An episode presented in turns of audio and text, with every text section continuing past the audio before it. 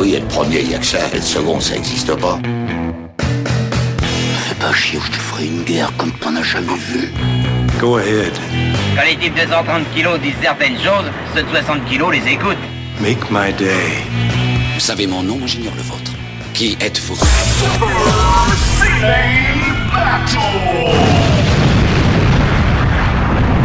Le second, c'est un con. Super Ciné Battle, c'est le podcast où nous établissons le classement ultime du cinéma. On prend vos listes que vous nous adressez pour les classer du meilleur au pire afin d'obtenir la liste ultime. Aujourd'hui, c'est l'épisode 9 et en ma compagnie, bah évidemment, j'ai le meilleur randonneur de, de France, Stéphane Boulet, alias Plugin Baby. Allô papa, m'entends-tu? Où te trouves-tu? Eh ben écoute, euh, salut Daniel, bonjour à tous, euh, ça va très bien, Bah, je, me trouve euh, de retour dans mon, mon QG de Savoie, après avoir exploré les, les glaciers des écrins en, en bonne compagnie. Euh, N'est-ce pas? N'est-ce pas? Euh, Voilà, je prépare tout doucement la, la rentrée parce qu'il faut bien. Euh, voilà, on a, on a passé quelques jours ensemble Voilà. dans la montagne. Voilà. C'était des journées difficiles, mais... oui, on en a. Il y, y a eu du sang, des larmes, Ouais. mais mais, des- Mais on a pensé, mais de la joie on a aussi. pensé à Cliffhanger. hein. Oui, il y avait- il y avait un côté très cliffhanger, effectivement. Et, euh, et donc, et donc, euh, et ce qui est rigolo, c'est qu'à chaque fois, on se parle et on se dit putain, mais on est en train de faire des des, su- des super ciné battles en, en marchant.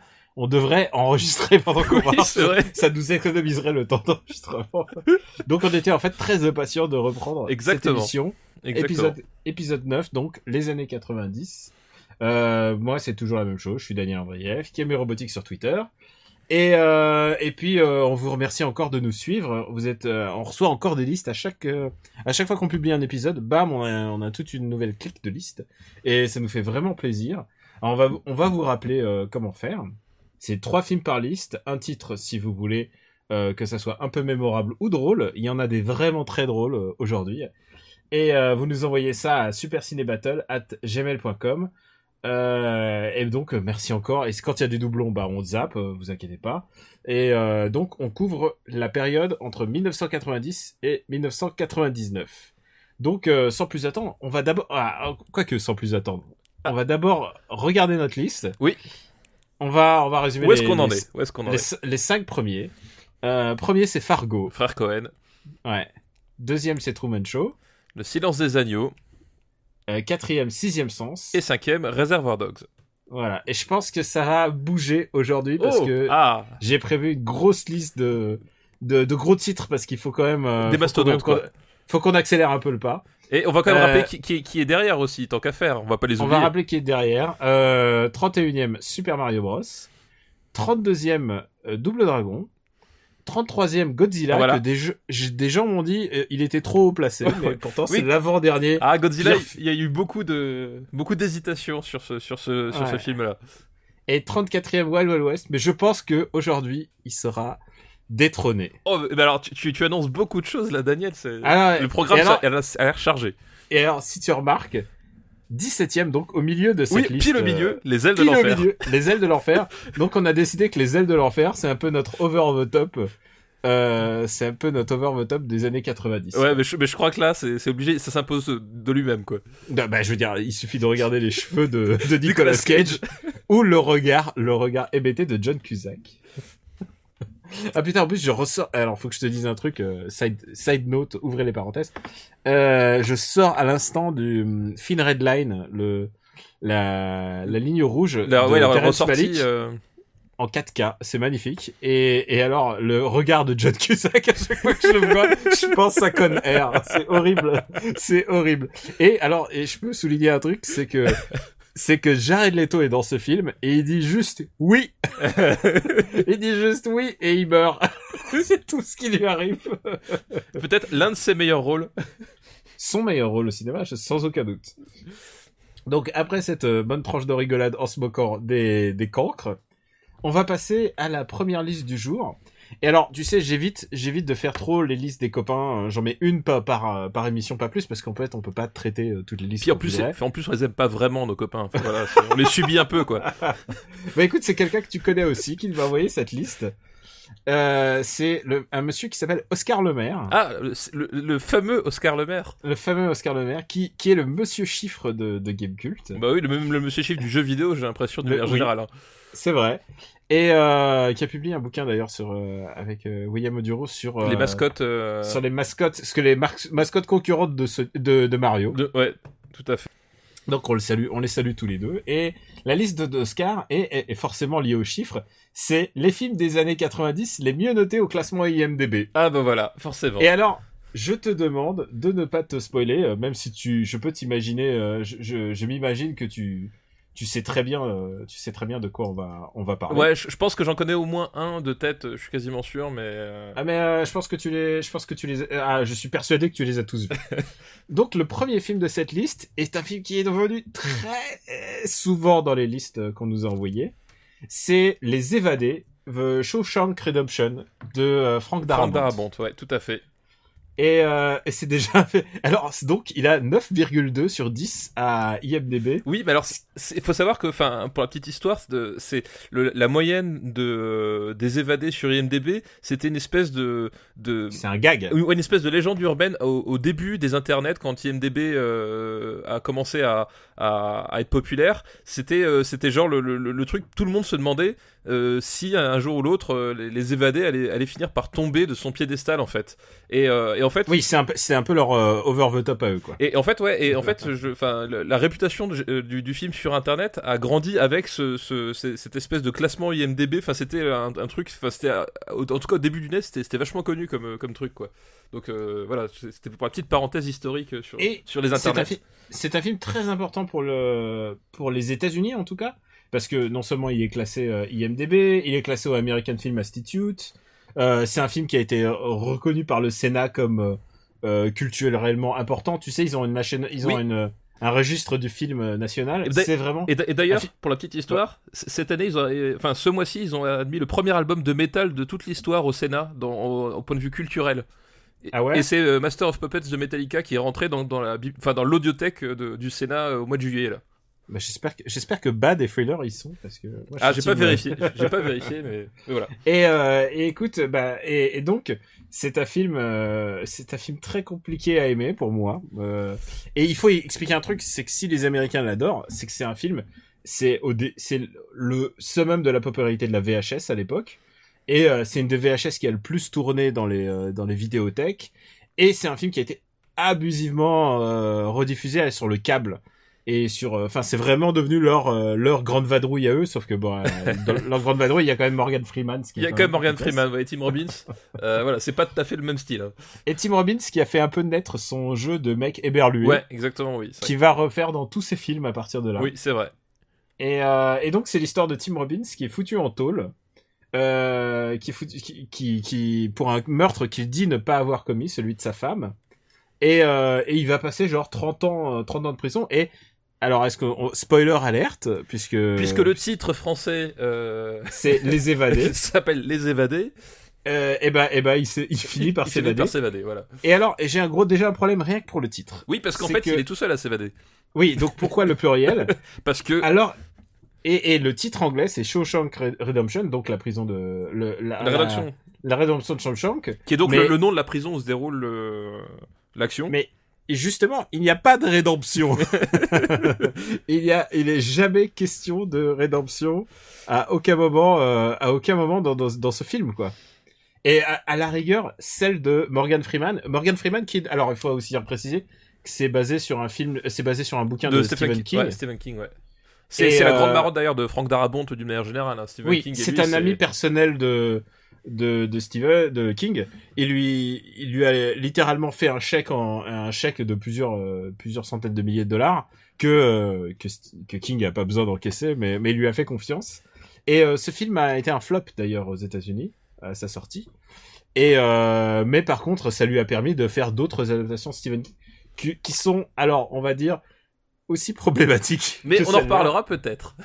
Alors, écoute, moi, le problème que j'ai avec celle-là, c'est déjà, il y a un problème dans le titre, dans les deux titres, que ce soit en VO Ou en VF. ou en VF. Euh, la grande qualité de ce film, c'est que ça a propulsé Morgan Freeman au sommet, au sommet du, du stardom, euh, alors qu'il était, il était pas encore hein, ce- en 94. euh, c'était pas encore le Morgan Bah, Freeman. c'était pas vois, encore le type auquel tu pensais forcément pour faire ton vice-président des États-Unis en fait. Alors que Ouais. depuis, c'est devenu le seul type qui fait le vice-président des États-Unis dans les films. Et, et lui, il fait vraiment le, il a, il, met- il a une présence de fou. Et euh, quand t'as un Black Wisdom Advice qui t'est donné par Morgan Freeman, tu l'écoutes. et et c'est plein de bons, e- bon esprit de la prison, quoi. Tu vois, c'est lui, c'est c'est c'est Joe la débrouille, quoi. Tu vois, et si t'as besoin d'un si t'as besoin d'un marteau, il va te trouver le marteau. Enfin, tu oui, vois, exactement. ouais, c'est le, c'est le brave type. C'est le brave type à tel point que euh, c'est un des changements par rapport au bouquin, c'est que dans le bouquin il est pas noir, il est il est irland, il est irlandais mais il est blanc. Bon moi pour moi un film qui a plus de Morgan Freeman est forcément un film euh, plus sympathique, mais il y a un truc à préciser, c'est que Morgan Freeman se cache pas du tout lui de faire les les films pour le pognon quoi. Que ça soit ce Shawshank Redemption ou tout ça que ça vous ait marqué, euh, pour moi c'est la même chose. J'ai touché j'ai touché mon chèque de la même façon euh, que pour le dernier film de Luc Besson euh, avec Scarlett Johansson, tu vois. Oh putain, c'est vrai qu'il a joué dans Lucie, ce con. Eh ben ouais, ouais, c'est que, c'est que lui, c'est que Morgan Freeman, il est content de toucher son chèque et de rentrer chez lui. Bon, allez, on va par- parler un peu du film en lui-même. J'ai un problème avec ce film. euh, Je te, on, on en a déjà un peu parlé. ouais, on en a un, un petit peu parlé entre nous, ouais. Mais je voulais pas, surtout pas trop rentrer dans les détails parce que, parce que, bah, j'ai un problème avec toutes ces prisons d'un temps ancien où il y a aucun noir. C'est la prison où le seul noir c'est Morgan Freeman et euh, et c'est supposé être quand même Ploukland et euh, et je et, et ça me genre déjà je suis un peu dérangé par cet état de fait mais en plus euh, mais en plus c'est la victoire du mec su- super intelligent alors que tous les autres sont les spectateurs euh, sont les spectateurs de cette histoire. Et si tu regardes bien chaque scène en fait chaque scène de ce film est en fait une petite vignette de petits bons moments de la prison euh, tout est un peu raffiné, Oui, même le vi- mais même oui. le viol de Tim Robbins, il est presque raffiné puisque Non, mais il y a, il y a- la caméra se détourne délicatement. Il y a, y a un il côté, euh, il y a un côté un peu euh, comme dans, euh, comme dans le, les choristes, tu, sais- tu sais le côté, le bon vieux temps, c'était rude, mais, Oui. c'était pas si mal que ça le bon Et vieux temps. ça se voit, et ça se voit même à la à la photographie de Roger Oui. Qui est qui est extraordinaire. Putain, c'est un c'est un film plastiquement super Mais beau. quoi. en fait, c'est très délicat en fait, et, et c'est très étrange pour un film effectivement qui nous raconte 30 ans de prison euh, à, à une époque euh, où t'imagines bien que euh, justement te, t'en chies des ronds de chapeau quoi. Ah oui, non, c'est clair que c'est pas Bunchy. Euh, Ah, c'est pas Banshee, ça c'est sûr. mais même c'est c'est pas un film de prison type.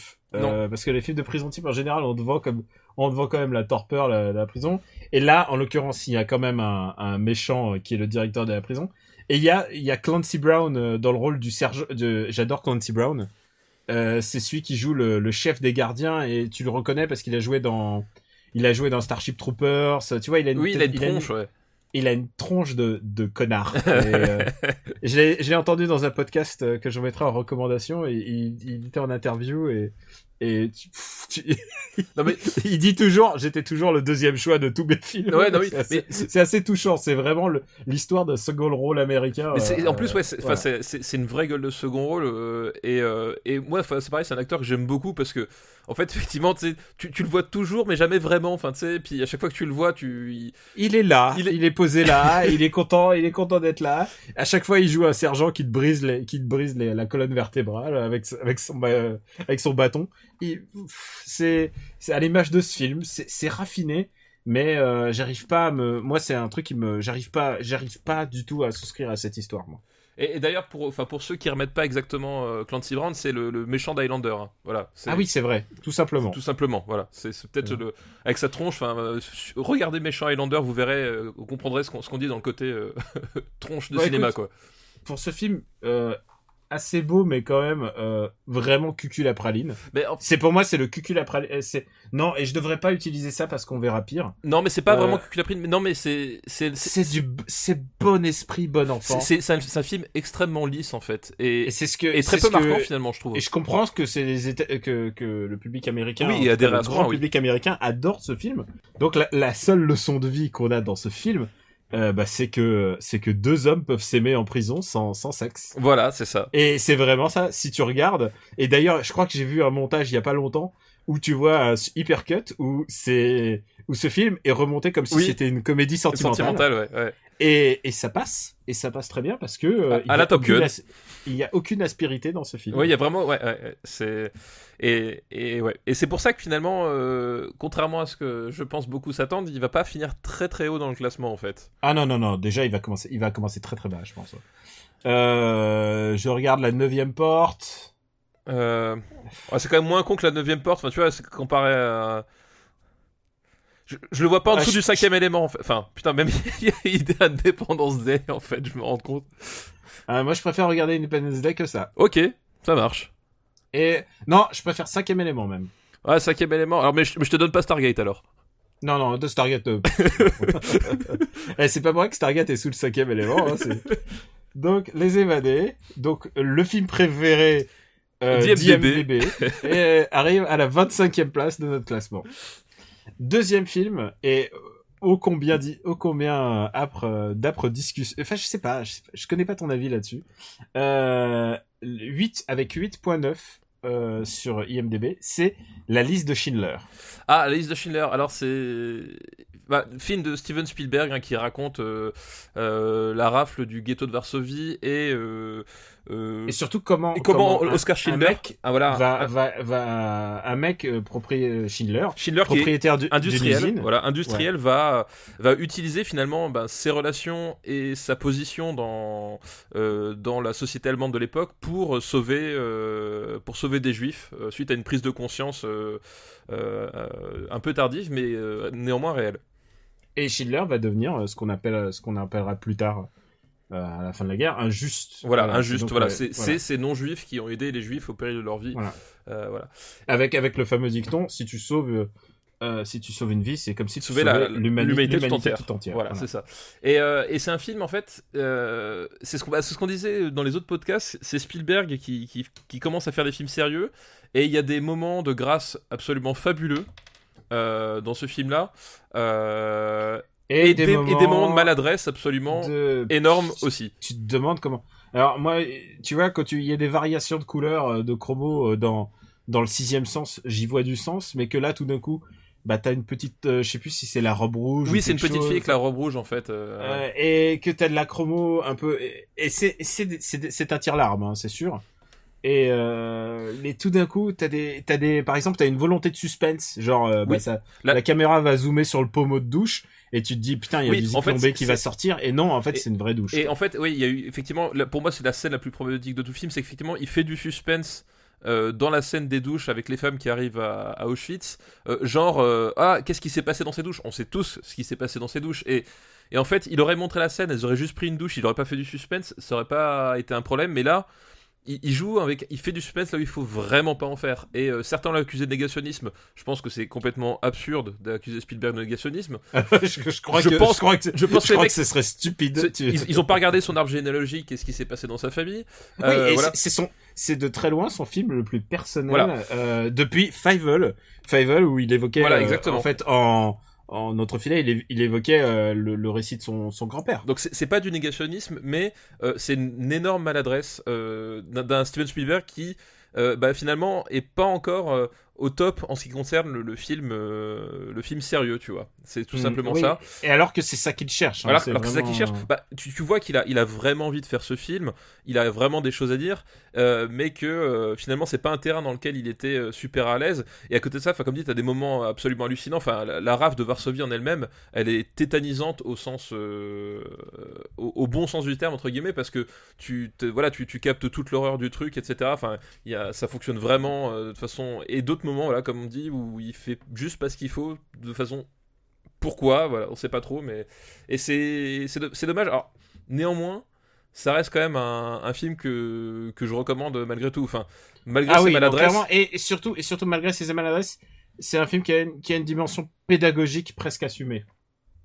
Oui, oui, clairement, oui. Et puis euh, et, et, et, et puis c'est c'est un Spielberg sincère. Enfin, je veux dire, c'est pas un Spielberg en mode automatique, etc. Euh, Euh, après, Spielberg sincère, euh, moi, pour moi, la sincérité, c'est, n'est pas, n'est pas une valeur, n'est pas une valeur en soi, mais je vois complètement ce que tu ouais, veux non, dire. mais pour, pour un cinéaste comme en ça, fait, euh, pour- c'est un pour film m- dans lequel il, il y met vraiment Ouais. tout son, tout son, toutes ses tripes et, et tu, et tu le sens, c'est-à-dire qu'à un moment donné, le film il triche pas, enfin, il, il est maladroit, mais il triche pas avec ce qu'il veut, ce qu'il veut faire non plus, quoi. Euh, pour moi, euh, l'intérêt de de ce film, en fait, c'est plus ce qui signifie dans la vie de Spielberg au moment où il le fait, et dans la filmo de ce qui est sans doute un des plus grands réalisateurs du XXe siècle. Euh, sa signification dans sa vie plutôt que bah, sa qualité intrinsèque. Oui, je vois ce que tu veux dire, ouais. Et, euh, et on peut pas, on peut pas aussi nier le toute la, la puissance du, enfin, du, du- des acteurs. Oui, Enfin, voilà. Les acteurs, Le, le- le- les acteurs dont aucun n'est allemand, mais euh, mais qui le jouent. euh, oui, non, le, casting, est, ouais, le casting est, euh, voilà, Liam Neeson, avant de péter des, des, des doigts de Slovaque à Paris, euh, c'était quand même un Oscar Schindler grandiose, quoi.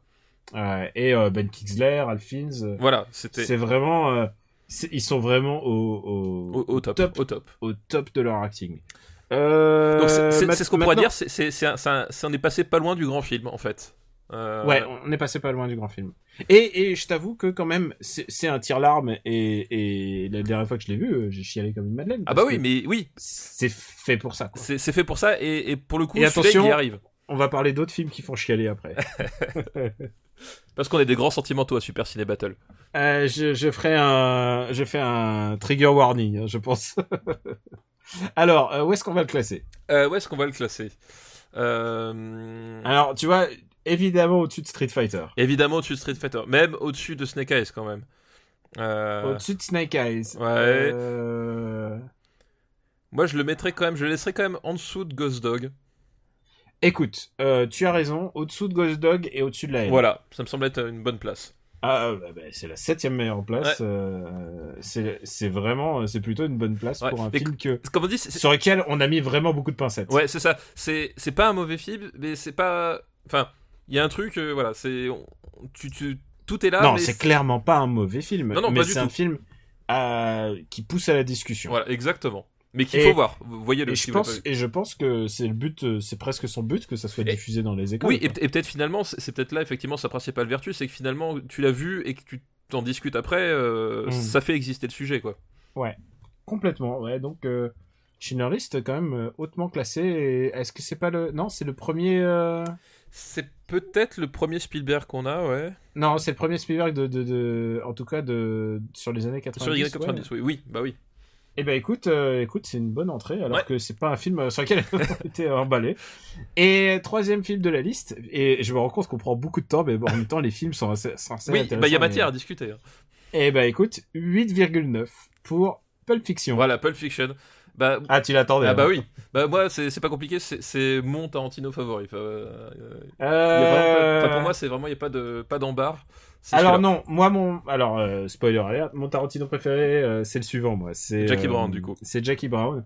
Parce que Jackie Brown, je trouve qu'il est moins euh, comment on dirait à la one again, il est plus tu vois, tu parles de sincérité, je trouve que Jackie Brown est beaucoup plus sincère dans son film de genre que Pulp Fiction qui est clairement alors il faut remettre contre, Pulp- ta- faut remettre Tarantino à l'époque, c'est que Tarantino il, il, il revient de Cannes, il vient revient du tout le monde a vu Reservoir Dogs à Cannes, euh, il revient d'un petit succès il est euh, il est shooté il est shooté comme pas comme pas possible et il dit je vais faire Pulp Fiction et il rachète le script de son pote euh, Avary. Avary, ouais. Roger Avary. il rachète euh, il rachète le script et en fait le script d'Avary je crois qu'il euh, il se il se centrait sur le coup de la montre sur le coup de la montre et ensuite ça se finissait chez Z tu vois donc Mhm. donc tu vois en C'était fait beaucoup plus c'est- succinct.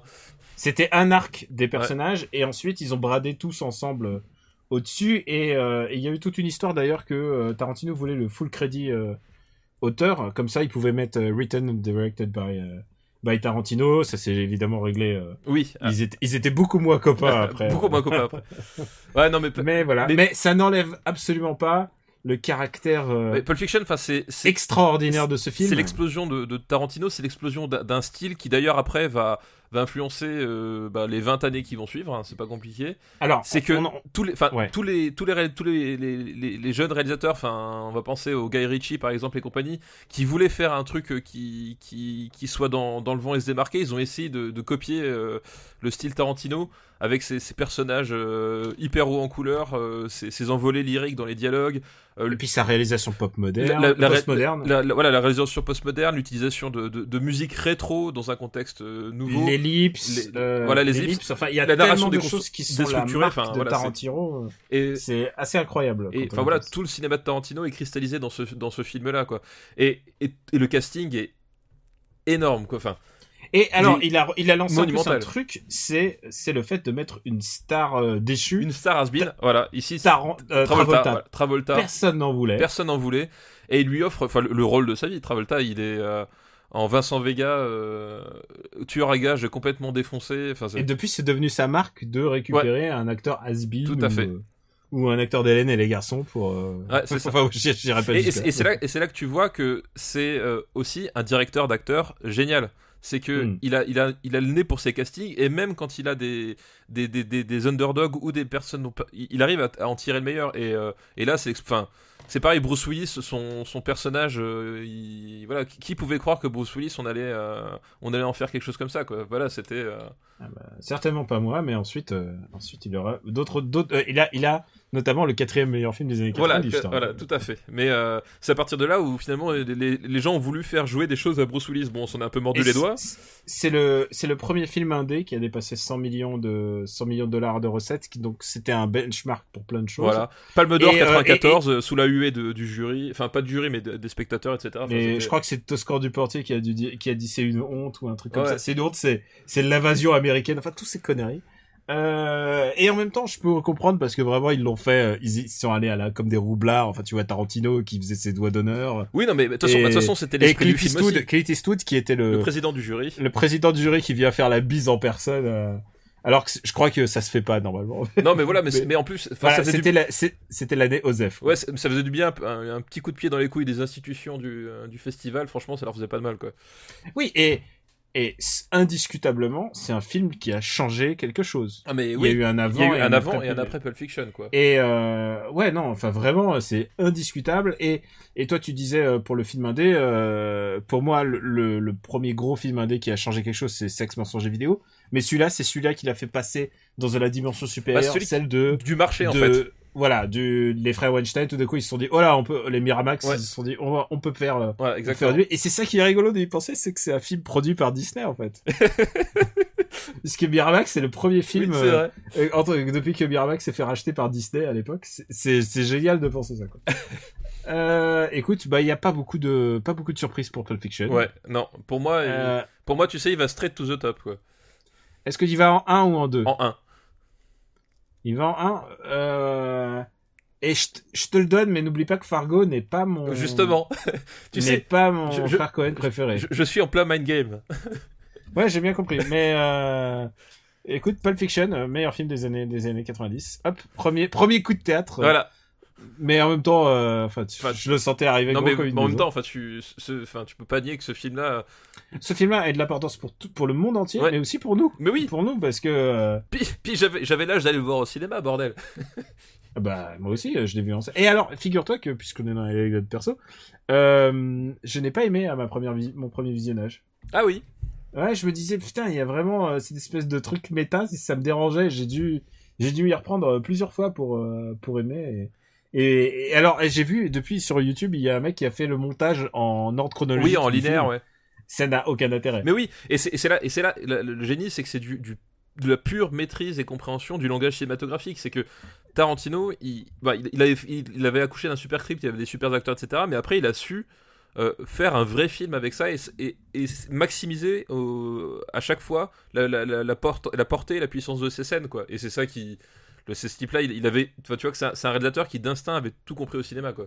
Et puis, euh, et puis je pense que euh, sans sans discussion possible, c'est le meilleur, c'est le meilleur film, euh, la meilleure écriture de film, le meilleur montage de film sous cocaïne de tous les temps.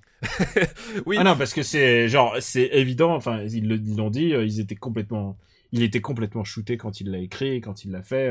Euh, ils l'ont écrit à Amsterdam, si tu veux. euh, Donc, euh, Oui, d'où les références d'ailleurs de Vincent Vega. C'était, c'était pas pour le Nutella qui c'était là. Euh, et, et ouais, non, non, c'est vraiment, c'est un, film de camé. Et, et, et c'est incroyable qu'un film de camé puisse avoir cette gueule-là, quoi, parce que c'est vraiment filmé comme du grand cinéma. Mais tu sais, les caméos ont souvent fait les plus grandes œuvres. Enfin, les, les meilleurs euh, bouquins de Philippe Cadic, c'est quand il était complètement défoncé, qu'il savait plus comment il s'appelait. Hein, donc, euh, Mhm. quelque part. Je vais, je vais regarder ton œuvre à toi, tes, tes montages, je vais voir le- lequel est le, le préféré. Bon bah écoute, est, c'en est fini de la liste de Oscar Le Maire, Très bonne liste, merci. qui nous a quand même pris 20 minutes Ah ouais. et qui nous a quand même donné un, un numéro 1. Mais en même temps, Pulp Fiction, je veux t'avouer qu'il est, il revenait très, Bah très, oui, très, très, très, très souvent. Hon- Honnêtement, enfin, c'est, oui, c'est, c'est le- les années 90. Si tu peux le résumer à un film, ce serait peut-être celui-là, quoi. Écoute, on va, on va, on va prendre un peu de, on va, on va lâcher un peu du lest. On va faire des films un peu japonais avec la liste de Dimitri Germain Bonjour Dimitri, merci. et qui nous envoie une liste qui s'appelle Takeshi plus Ayao égale Jo. Oh, Takashi. Oh là. Takeshi plus Ayao. Donc, euh, et donc, tu peux t'imaginer que c'est la thématique, c'est la bande son. Et euh, on commence par A Scene at the Sea de Kitano de 91. Ouais, tout à fait. Sin at the Sea.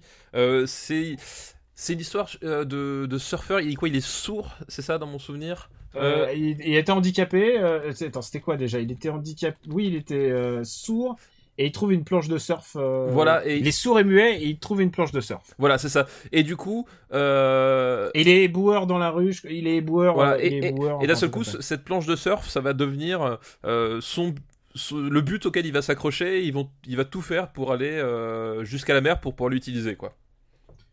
Et, euh, et c'est et c'est à peu près tout ce qu'on peut dire Voilà. parce que c'est le. C'est un film complètement éberlué de, de Kitano. Oui, c'est, bah, très, euh, euh, comment dire, c'est très, très, très atmosphérique comme film finalement. C'est très panthéiste, je- Euh, je, serais tenté de dire. Genre, c'est vraiment, c'est un film qui, qui est posé la caméra et il regarde ce qui se passe. Ouais, c'est donc c'est assez particulier à suivre. Euh, pour ceux qui, qui, qui connaissent aujourd'hui, enfin Kitano aujourd'hui est quand même un personnage assez connu, etc. C'est, peut-être pas le, le- je conseille peut-être pas de commencer par celui-là parce que c'est, assez bizarre, assez déstabilisant. Non, c'est un film qui s'inscrit dans sa film. Il est beaucoup plus intéressant si tu remontes, euh, ouais, si- si tu remontes le temps, si t'as vu euh, un ou deux vraiment importants et qu'ensuite tu En regardes, fait, tu voilà, c'est quand tu, tu retombes sur ces films les plus connus ou les plus occidentaux et que tu arrives sur les moments qui te paraissaient le plus bizarres dans ces films-là et que tu commences à les assimiler, à les comprendre, tu peux passer à Sin Sea qui en fait, une, bah, où c'est un film où t'as que les moments bizarres et déconcertants. C'est, une copie de travail de beaucoup de choses qu'il a fera plus tard. En fait. J'ai, j'ai l'impression. enfin, Voilà. Même Et- si ce film a une espèce de mélancolie et de Oui, voilà, comme bah, tous bah, ces autres films. Tout comme tout- voilà ce que je veux dire comme tous ces films hein, c'est euh, Hmm. euh, et bah c'est un exercice ouais c'est un exercice esthétique à... qui mérite d'être vu mais qui voilà c'est je- c'est euh, le y allait pas à sec comme on dit quand même Ouais, et en plus, c'est un film où il joue pas lui-même. D'habitude, il se met en, il se met en scène Oui. comme le grand Yakuza. oui là, bah oui c'est Là, c'est vraiment, c'est vraiment son premier film distant de sa propre, enfin de son, De sa propre son image. aura, de son aura, de- parce que l'année, l'année, enfin le film d'après, il fait Sonatine quoi. oui tout à fait Donc c'est genre, euh, euh, on a assez déconné maintenant. Donc, Alors, écoute, euh, pff, j'ai du mal. écoute, est-ce que tu le mets au-dessus ou en dessous de Street Fighter? Ah, parce que ça fait, ça fait appel à ce qu'on aime regarder ou pas. ouais c'est ça Euh, Le truc, c'est que c'est pas le, c'est certainement pas le Kitano que j'ai envie de rega- regarder. et ça reste Ni même, ni même la bande son de Joey Saishi, puisque Oui. c'est le thème de la liste de, de Dimitri. C'est même pas le, la meilleure bande son de Joey Saishi. Euh, bon il peut pas aller dans la seconde moitié c'est pas possible du classement quoi qu'il arrive quoi mais euh, Ah, quand même, tu sais quoi, euh, je préfère regarder Doberman, tu vois. oui mais alors est-ce que tu préfères regarder euh, Volteface? Volteface, je te l'ai donné. Oui mais, je pensais à N'oublie pas me que- piéger maintenant Volteface, je te l'ai donné. Mais, euh... ah putain, tu me fais du mind game depuis le début, mais t'es- un bâtard. euh, non, écoute, je le mets entre Doberman et, non, je le mets au-dessous de Delicatessen et je trouve qu'il en a un peu l'espèce d'esprit, euh, d'esprit un peu, euh, un peu décalé lunaire, lunaire. D'accord, ok. Alors, j'admets la- la- l'argument, je te le laisse, c'est bon. Écoute, on continue avec la liste de Dimitri avec Princesse Mononoke. Ah bah Princesse Mononoke, euh, euh, qui, eh bah euh, c'est euh, comment ça s'appelle Putain, euh, Miyazaki, voilà, je, suis- je suis vraiment trop con. Euh, Hayao C'est Miyazaki, ce que me disait ton père. bah, il me connaît depuis un moment, c'est pour ça. Hayao Miyazaki, euh, euh, qui, qui filme une grande grande fresque à la fois euh, guerrière et naturaliste. Euh, Et c'est son, c'est son plus grand film d'action. Oui, et c'est euh, C'est genre parce que les autres ils, ils sont plus, je dirais, posés. Là, il y a clairement des scènes qui ont été pensées comme un film oui d'action. tout à fait. Bah, y a- y a- Euh, Miyazaki a 50 balais, il se dit c'est ma dernière occasion de faire un film qui tabasse. Voilà, c'est En, en termes de en, en termes de mouvement. c'est un. Miyazaki épique au sens euh, au sens euh, au sens ran de Kurosawa. C'est vraiment le, Ouais. le- un côté débauche effectivement euh, de, de ce point de vue-là. Et, et d'ailleurs, Ah, c'est clairement, c'est clairement, c'est clairement son Kurosawa à gros sabots Ouais. moderne. Et, Ouais. c'est- et c'est et c'est clairement pour moi la principale limite du film, c'est que contrairement à beaucoup de gens qui qui ont vu et, et aimé quasiment toute la filmographie de, de Miyazaki, je le classe pas si haut que ça euh, dans mes Miyazaki. Ah, euh, Je- le problème. tu vois, je te- je, je dis pas que c'est un mauvais film, mais je dis que dans sa filmographie, j'en ai facilement 6 ou 7 qui, qui passent devant, tu vois. Alors, je dirais pas 6 ou 7, mais euh, peut-être que que 3 et c'est déjà euh, et genre hum, écoute, y- moi je trouve que jamais le, le monde médiéval euh, médiéval japonais un peu fantasque euh, des espèces de jipang euh, n'a jamais été aussi bien mis en scène. Je trouve que en termes de mise en scène, c'est peut-être un de ses plus aboutis avec euh, Chihiro. Ouais, alors bizarrement, justement, moi je trouve qu'en termes de, de, de rythme, euh, Ouais. il gère vachement moins bien ce- ce- le rythme dans, ce, dans cette configuration que dans des configurations justement plus posées ou. Ou, euh, ou même, enfin, tu, tu vois, par exemple, tu prends un Nausicaa, je trouve Nausicaa euh, vachement plus captivant finalement que. Euh, alors non, je préfère je que, préfère, je préfère Mononoke, que, quoi. je préfère Mononoke que Nausicaa et en même temps ils se croiseront jamais puisqu'ils sont pas de la Oui, même ils sont- pas mais voilà, c'est jusqu'à ce qu'on fasse un super ciné Miyazaki. super, super Miyazaki battle. Écoute, écoute, et en même temps, ce que j'aime dans ce film, c'est que tous les personnages ont une motivation, qu'ils soient humains ou animaux, ont tous une motivation totalement légitime et sa manière de présenter les méchants sans qu'ils soient vraiment les méchants. Je trouve que c'est un des trucs les plus habiles qu'il ait jamais écrit. Je trouve que le script est vraiment, vraiment genre super tenu. euh, Que tout d'un coup tu te prennes euh, d'affection pour les, euh, pour les espèces de, de, de, de cochons là, les. Oui, les espèces de. marcassins là. je sais plus euh, comment ils appellent, c'est les seigneurs, je sais plus quoi. Enfin, euh, oui, je vois tout à fait. Et, et tu sais que je l'ai vu en salle au Japon à sa sortie, genre, je savais pas du tout, j'ai vu, ah ben, Mono, euh, Miyazaki, ok, j'y vais, j'avais pas vu aucun trailer, c'était à l'époque où les trailers euh, étaient pas diffusés sur internet. Et là, euh, je me suis pris genre une des claques de ma vie, parce que si tu vas voir ce film-là sans, sans savoir ce qui se passe, c'est comme si tu découvres Akira euh, à sa sortie, quoi, tu vois, c'est, en termes d'impact, d'impact visuel, ce film est extraordinaire. Ah bah ça par Et- contre oui, il a, il a eu, euh, il a eu un, un- grand retentissement au moment où il était, il était sorti quoi. Et les gens en général lui trouvent, lui trouvent le point faible de d'autres Miyazaki, c'est-à-dire que le dernier tiers, ça devient une espèce de bataille contre du dégueulis. Euh, tout d'un coup, euh, tout d'un coup, c'est le cataclysme et tout est en train d'être détruit. Et Deus Ex Machina à la fin, euh, bah finalement tout n'est pas détruit. Finalement non. Euh, oui, et, et en général, c'est toujours du dégueulis. Si tu regardes Pogno, c'est c'est une espèce de Bah, Shihiro c'est aussi, il y a, y a une histoire. Chihiro, il y a du dégueulis. c'est- genre, comme ça. un... Sauf dans, sauf dans Porco Rosso et dans, et dans Cagliostro, il y a, y a pas de dégueulis. Écoute, pour moi, ça reste quand même un Miyazaki majeur. C'est peut-être pas le meilleur Miyazaki, euh, Miyazaki. C'est peut-être, parce que, en fait, chacun a son petit charme par rapport euh, au contexte de, au contexte de l'histoire. Tu vois, par exemple, Kiki, euh, je trouve que ce qui fait le charme de Kiki, c'est que c'est le plus quotidien. Et là, c'est pas du tout Ah ça. non, c'est pas du tout ça. Non, pas Là, il cherche euh, quand à Ishitaka il tire, il tire une flèche. T'as le cœur qui palpite quoi. Et je crois que ça a jamais été aussi bien fait euh, sur du cellulo euh, comme comme ça a été fait dans ce film-là. Euh, ben, du coup, il va falloir la, la rude tâche, c'est de noter ce film exceptionnel, mais qui qui nous euh, qui nous sépare un petit peu. Bah, de toute façon, il- moi, je, je, il va haut de toute manière. Enfin, je veux dire, euh, non, tu vois, je, je veux pas, que- comme dit, je le considère pas du tout comme un mauvais film, ni même, euh, j'a- j'a- j'adore ce film, mais c'est juste que c'est marrant. J'ai un comparé à tout le reste de la film de, de Miyazaki, je sais pas, j'ai une retenue. C'est un film qui m'a moins porté, alors que bizarrement, il est peut-être censé plus me parler parce que euh, le côté épique, y a de la etc. baston. hein. Mais tu vois, moi, ce que je- finalement, ce que je préfère dans justement chez Miyazaki, c'est quand il traite les- la, la simplicité de certaines choses, quoi. Et, Ouais. et c'est peut-être là où moi je trouve il est le plus puissant parce que euh, j'ai jamais vu. Enfin, pour moi, c'est pour, ça que Totoro est mon favori parce que j'ai jamais vu quelqu'un traiter des trucs aussi banals de façon aussi puissante, quoi. Alors que là, c'est l'inverse. Enfin, pas, pas mais et surtout que Totoro parle de en fait autre chose que des Oui. des, des des trucs à poil. Oui, euh, tout comme à on l'a dit, euh, c'est que ça, Totoro, le sujet, c'est c'est de comprendre que c'est de, de comprendre que tes parents vont mourir.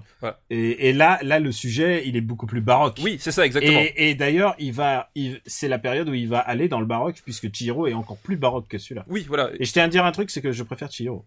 Oui, moi aussi. Bon, bah, écoute, Voilà. déjà on est d'accord. Déjà, on est d'accord là-dessus. Euh, Je le vois au-dessus de Str- Strange Days Oui, et oui. au-dessus de la haine. Oui, Voilà. Oui, oui. ça- Euh, Même au-dessus de la liste de Schindler, en fait. hein. Ouais, et je le vois au-dessus de Ghost Dog, mais pas au-dessus de Reservoir Dogs. Écoute, c'est parfait. J'allais te dire, j'allais pas te dire autrement. Bah écoute, on est très d'accord, mais tu m'as mindgamé beaucoup de trucs. Je me méfie de ton petit jeu. je vais, à la fin de l'émission, je, je, je rappellerai ton adresse pour tous les gens qui, qui l'ont encore mauvaise pour Empire Strike Back.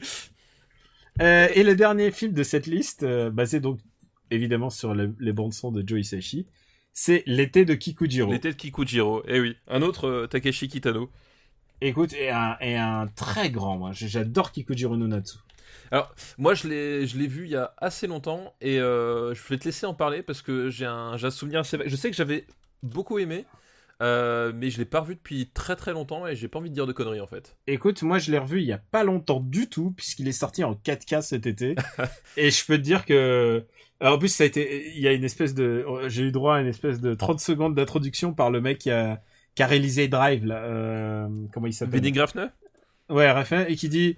Qui dit oui alors euh, ma mère disait toujours que j'étais quelqu'un de formidable et donc voilà pourquoi je suis je suis là pour vous présenter un des meilleurs films de tous les temps euh, qui est l'été de Kikujiro et donc je remercie ma mère d'avoir dit que j'étais formidable Meilleur trivia jamais. Et genre, et genre, c'était, genre, et quand j'ai regardé ça, j'ai fait, qu'est-ce qui, qui- qui se fout de notre gueule, en fait, depuis, depuis le début, et maintenant, il se fout de notre gueule avec ses films. Bon, très, on va pas parler de Drive et des autres. Euh, écoute, c'est un film, c'est un film de Yakuza, mais pas vraiment de Yakuza, Non, parce qu'il y a, il y a un personnage de Yakuza, il y a, euh, c'était très bizarre parce qu'il y avait des, des personnes qui étaient venues avec leur enfant dans la salle en se disant ah c'est quand même une belle histoire d'un petit Bah, gamin en fait pas, pas du du tout, tout, oui. C'est- c'est l'histoire d'un gamin qui est abandonné qui vit avec sa grand-mère. Et, Et qui croise un, bah, le chemin d'un margi- espèce de marginal quoi. Euh, lui il veut aller voir sa mère qui est à- qui vit à la mer. Euh, et euh, et donc ce marginal eh ben, il va l'emmener en en il va l'emmener euh, presque en road movie à Ouais. travers euh, à travers le Japon. Mais le truc c'est que bah il va le il va l'escroquer un peu le petit garçon puisqu'il va lui prendre tout son argent. Ils vont jouer ils vont jouer tout l'argent ils vont être fauchés et euh, ça va être une longue balade à travers le Japon euh, jusqu'à des bleds euh, des bleds impossibles et, et, en fait c'est vachement triste parce qu'en fait sa mère l'a vraiment abandonné le gamin puisqu'elle a refait sa vie ailleurs et, et du coup, le film prend une tournure très très bizarre puisque ça ressemble un peu au Magicien d'Oz où il y en a un qui est un peu le l'épouvantail, il y en a un autre qui ressemble. Et genre, Kitano l'a reconnu lui-même que c'est, il, s'est inspiré un peu du Magicien d'Oz dans au moins dans sa structure, euh, dans sa structure de personnage, puisqu'il y aura des espèces de motards qui vont être là et ils vont, il va y avoir littéralement 30 minutes où ils vont essayer de égayer ce gamin. euh, Oui, ouais. euh, dans, dans un endroit un peu un peu cracra enfin genre Oui, non, mais en fait, c'est ils, ont, ils ont trouvé l'endroit le plus crade du Japon pour, pour, pour faire la scène. Et c'est vrai que c'est un- c'est un, un film, enfin, c'est un, c'est un film très, bah, pour le coup, très mélancolique. Et, et, et c'est marrant parce que, effectivement, comme, bah, comme tu dis, c'est que, euh, enfin, tout, le- tout le truc, c'est effectivement le, le petit garçon est, est genre à la limite de la dépression, pour autant qu'on puisse l'être euh, quand on a un petit, un petit garçon. Euh, il est il joue à minima Oui. et c'est déjà bien parce que ça lui évite de mal jouer Bah, en fait, comme, les, sais, t'as- comme les enfants japonais lui il est déjà il est trop jeune pour C'est l'effet- chauffe en fait. Tu, tu, Ouais. tu projettes sur, sur cette espèce de, de, de petit garçon euh, affable Mm. bah, ce, ce que tu comprends du film et ce qui se passe autour de lui, mais en fait au final tu sais jamais trop il situe et c'est ça qui est, assez délicat. Et euh, et t'as pas le côté bah, t'as pas le côté rassurant que t'as en disant à la fin ah chic tout est bien qui finit bien quoi. T'as pas ce T'as pas le, relief euh, que, tu peux attendre et, que certains spectateurs sans doute étaient venus chercher quoi. ouais et Kitano il arrête pas de le traiter de connard euh, enfin vraiment il, lui dit euh, Bakayaro tout le temps alors que c'est un petit garçon Euh, il y a un moment où le petit garçon euh, il y a un vieux monsieur qui vient le voir dans les fourrés et qui lui demande de euh, montrer sa bite. Enfin, et d'ailleurs, je dis bon courage aux parents qui sont venus avec leurs petits enfants pour leur expliquer cette scène, parce que euh, parce que le petit Kikujiro il est sur point de se faire violer. Et, euh, et là, évidemment, Kitano arrive et il lui, il lui défenestre la gueule, comme, comme, comme, euh, Comme il sait Comme si bien faire. ah putain, tu sais quoi? Je crois que les, les meilleurs passages à tabac que j'ai jamais vu au cinéma, je crois que c'est Kitano. Ah qui mais Kitano ouais il est pour. Et ça. je il crois est- que c'est mon, mon passage à tabac préféré, c'est dans Anabi, hein, je crois. Oui, bah oui, bah, c'est. Ah, dans Anabi, il est tellement, oh putain, il est tellement, il est Bah, tellement chut, chut, violent. chut, on- on n'en parle pas. Ouais, c'est On, vrai. on- on se garde. Mais l'été de Kikujiro est un film assez euh, assez tendre et magique malgré euh, Oui. une espèce de noirceur. Oui, c'est ça. euh, C'est- l'équilibre. Enfin, il y a une espèce de, de, de, de, de jeu permanent qui, qui se fait entre le, le, le, rapport de, bah, de l'enfant au monde, parce que enfin, il, il l'affronte finalement avec ses, ses yeux et ses, ses, et ses capacités d'enfant, et ses voilà et ses adultes qui sont à soit à moitié barrés, soit à moitié cruels. Enfin, c'est c'est assez étonnant finalement ce que ça dit sur euh, sur l'en- sur l'enfance aussi. Et euh, non, mais c'est à, voir quoi, c'est à voir. Ah non, c'est clairement à voir. vraiment, Et, et, euh, et alors, et puisqu'on est dans la thématique Joy Sashi, la bande son, elle est en béton armé. Oui, vraiment, ouais, c'est, ouais. ça, c'est, c'est très très haut dans son, dans sa, Ouais, ouais, il était dans très très en forme. Et, et c'est marrant parce que en- heureusement Et parce ce que n'est même, et, et, et c'est une phrase que j'ai déjà dit, mais ce n'est même pas mon mm, mm préféré, quoi. C'est même pas mon Kitano. Ah ouais, moi non plus. Et moi non plus. Mais en plus, c'est marrant parce que l'utilisation de, de, de la bande son aussi est, est très hypnotique. Et, euh, et le fait que Isashi soit super en forme, c'est Ah ouais, c'est un mec qui sait faire les thèmes et, Et- il les sait, il sait les reproduire, mais de manière intelligente. ouais, et euh, c'est très bien utilisé. quand quoi. il est quand il est pas flemmard, euh, c'est vraiment Joey Sachi est extraordinaire. Écoute, euh, écoute, on a dit beaucoup de bonnes choses sur ce film. Est-ce qu'on le met au-dessus ou au-dessous de Mononoke? C'est ça la question. Euh, moi, je préfère quand même Mononoke, quoi. Ouais, moi aussi. Donc, euh, donc on peut le caser, on peut le caser là. euh, euh, Écoute, euh, je, je le mets, je, je mettrais, je regarde la liste, le top. Je le mettrais juste au-dessous d'un be- d'un autre beau film sur l'enfance. Je le mets au-dessous de Bernie.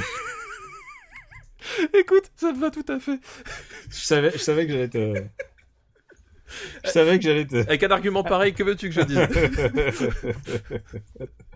Et voilà. Et ben, on va remercier euh, Dimitri. Merci Dimitri, sa- ouais, très bonne Merci liste. Dimitri pour ta très jolie liste. De toute façon, il n'y a pas de mauvaise liste. Hein, ce-. Ouais, non, non, mais après je les sélectionne. Et tu sais quoi et c'est compliqué, hein, parce qu'il faut essayer de faire un peu de cinéma un peu popu, un cinéma un peu pas, pas popu. Enfin, tu vois, il faut faire un bon Voilà, il équilibre. faut qu'il y ait de tout.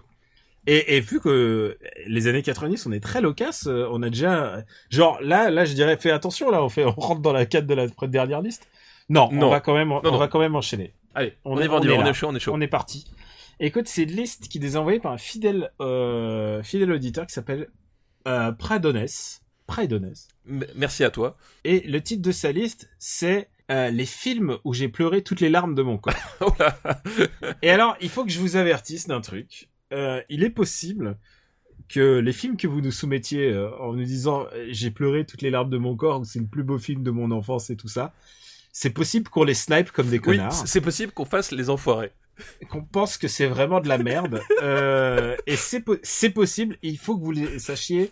Soyez Euh, prêts. Soyez Et prêts. soyez prêts. Et voilà, on avait promis pour cet épisode qu'il allait avoir Du de, de la joie, de l'humour, mais aussi du sang. Et là, je pense qu'il y aura du sang. Ah, Euh, Tant mieux, c'est ce que je préfère. Et, et, et, et tu sais, à, titre- à, à, à tout hasard, je lui, ai, je lui ai écrit, c'est ce que je fais jamais. J'ai écrit pour lui dire, écoute, euh, dans tes films, il y en a un, il y en a vraiment des biens, mais il y en a Et y un, en a- On, on va, le- on va le démolir. et il y en a, non, il y en a deux. Enfin, Oh merde. Oh le pauvre. Et non, non, il m'a dit, ok, allez-y, ça me pose aucun problème. Et on le remercie, Oh, merci, on le remercie d'être, d'être, d'être si beau joueur. Ouais. Et il fallait que quelqu'un le propose ses films. Alors, Et- ma- ma- maintenant, maintenant, j'ai hâte de savoir ce que c'est. Écoute, euh, alors, écoute, il a donné un ordre, mais est-ce que tu préfères, euh, tu, est-ce que vous faites du meilleur au pire? Oh, on fait du meilleur au pire, ouais. C'est c'est bien Ok. drôle. Le premier film de sa liste, et, et c'est moi qui détermine quel est le meilleur, c'est Philadelphia. Ah, Philadelphia, bah, de Jonathan Demme, justement. Voilà, on se demande Et alors, qu'il il est faut- devenu. Il faut que je, je fasse un mea. J'ai dit que Jonathan Demme n'avait rien fait. Ouais, on avait oublié.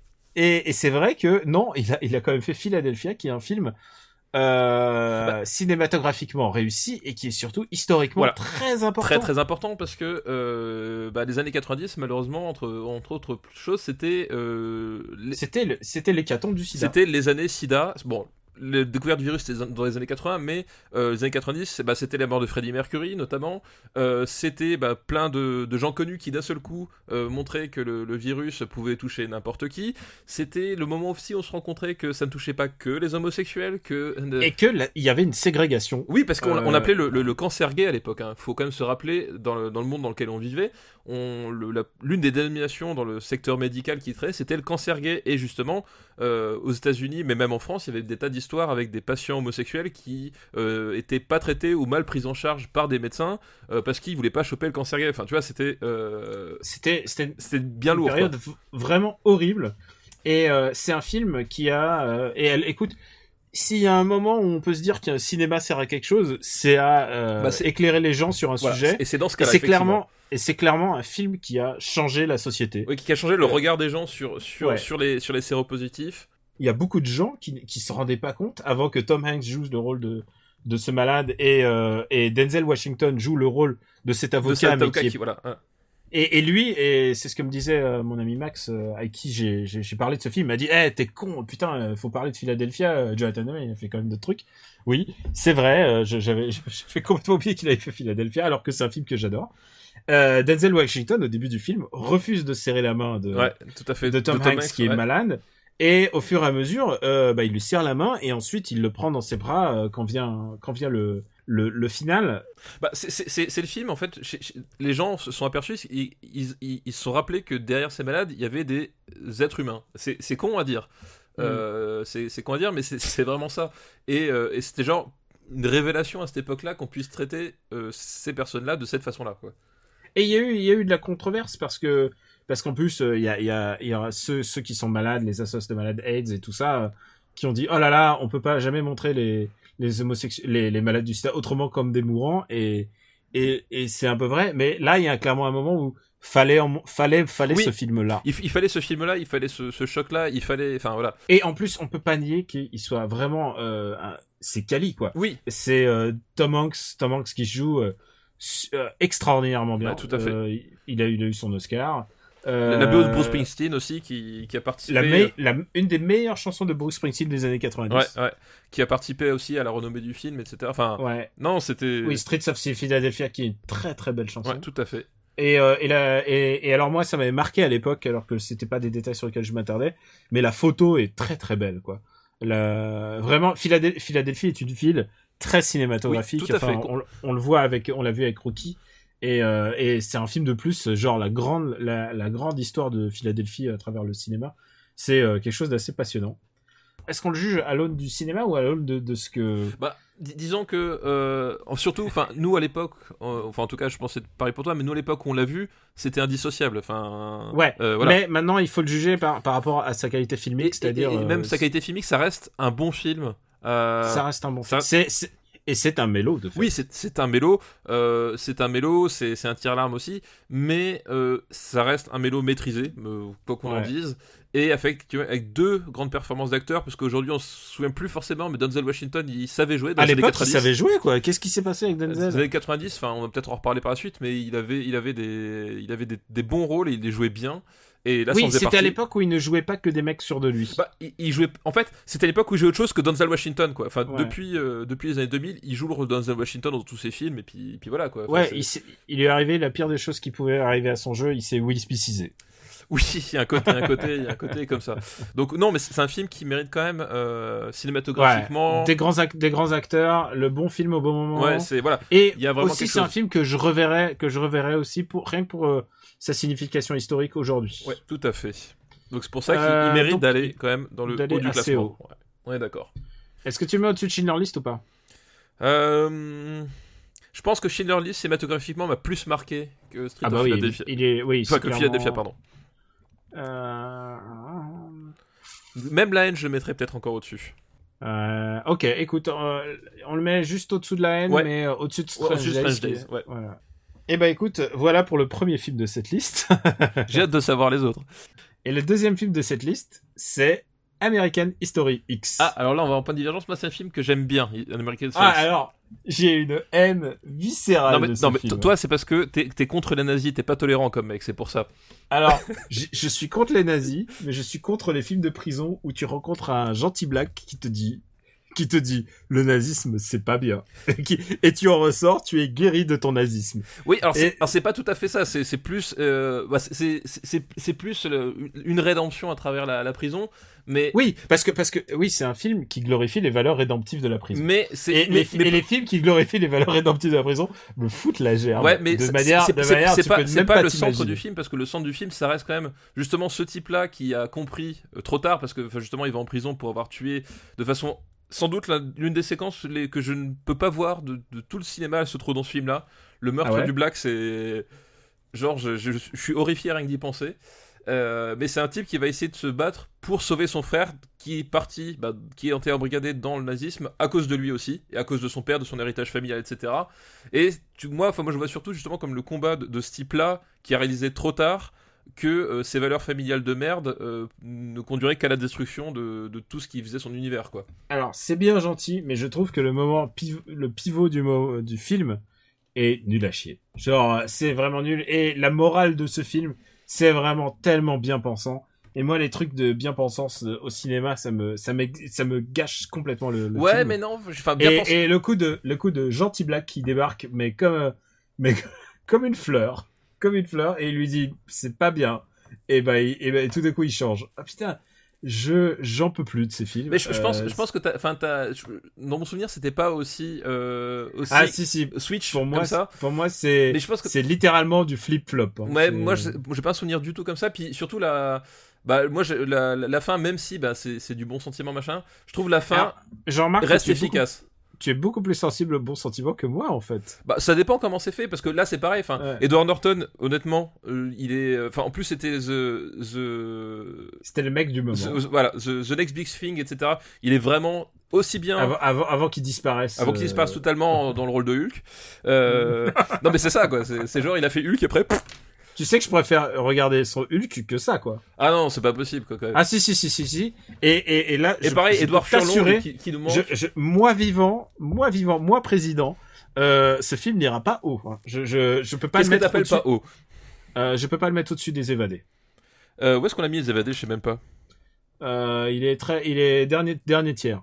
Euh, je peux Alors pas. honnêtement, on se fait quand même moins chier là-dedans que dans les non, évadés. je, je préfère regarder fucking Jeanne, Jeanne d'Arc que ça. Ah non, c'est pas possible, impossible. Mais je sais Non, pas je où est-ce qu'il est. Attends, je, je les ai perdus. non non. Alors à Je ce, moment- préfère- à ce moment-là, Je préfère regarder Mortal Kombat même. non mais non mais c'est c'est juste que t'es pas tolérant envers les nazis et ça, Daniel, c'est un défaut. Oui. Mais si- Bah, sinon, écoute. et sinon, moi je t'accorde un, un packaging avec les évadés, mais impossible de descendre plus bas quoi. Parce que, à mon avis, c'est vraiment une lecture. En fait, tu t'es arc-bouté sur un point de pivot et t'as oublié Alors, le reste du film qui. Mais je suis comme ça, mec. Moi, quand il y a un truc qui me sort par les yeux, euh, quand j'ai la haine, de, quand j'ai la haine d'un film, j'ai, je, j'ai envie, j- il me, et, et je me garde encore un peu ma haine pour le troisième film. Je te rappelle que le troisième Bah film, juste, ça va être alors, boucherie. alors justement, tu, tu, tu, tu me le fous, tu me le fous. Alors juste pour, pour l'exemple, tu me le fous au niveau des évadés. Euh, laisse-le-moi, laisse-moi Stargate au-dessus. Laisse-moi Stargate au-dessus. Stargate. Non, non, Non. non, non, non, non, non, non, non, non. Hop, tu me le, voilà, tu me le mets au niveau des évadés et c'est tout. Mais, et il est déjà assez bas. C'est vrai qu'il est déjà Et, assez oui, bas. et c'est déjà assez bas. pour- Mais, je tiens à ce que nos auditeurs sachent que je préfère regarder Super Mario Bros. et Mortal Kombat toute une nuit entière que de regarder ce film. Cet anti-nazisme primaire, ça me désole. Bah, je suis désolé, mais non, c'est pas l'anti-nazisme primaire. Écoute, euh, désolé pour les mais je déteste, je déteste American History X. Et écoute, euh, bah, est-ce qu'on passe au troisième film de la liste? Ah bah, eh, je pense que c'est le moment de passer au troisième film de la liste. Impossible de... et le, et le troisième film de la liste, c'est La Ligne Verte Ah, la ligne verte. Bah, toujours Franck Darabont, toujours de adaptation. Frank Darabont, de du Stephen réalisateur King. des Enfin, Évadés. Euh, toujours, Stephen King. toujours adapté Stephen King. Euh, toujours aussi, c'est marrant parce que ça aussi, c'est un film qui a. euh, qui est genre une super bonne réputation. Ah oui, alors sur IMDb, oui, ça C'est cartonne. même oui. sur internet, etc. euh, voilà quoi. Euh, c'est- vraiment un film qui a, une aura. Enfin, moi, pour, le coup, c'est un film que j'ai découvert euh, au moment de l'arrivée d'Internet. C'est-à-dire que j'avais jamais entendu parler avant. Et genre, euh, j'en entendais tellement de bien partout que j'ai fini par le voir, quoi. Eh bien, écoute, écoute, je pense que c'est le de toutes les listes qu'on a reçues, c'est le film que j'aime le moins. C'est, je, je hais, je voue une haine à ce film au plus haut point. Sa, sa bondieuserie m'exècre. Euh, son bon sentiment me fait vomir. Euh, je déteste ce film. Euh, et on va, on va, je vais résumer en deux mots euh, ce qui se passe.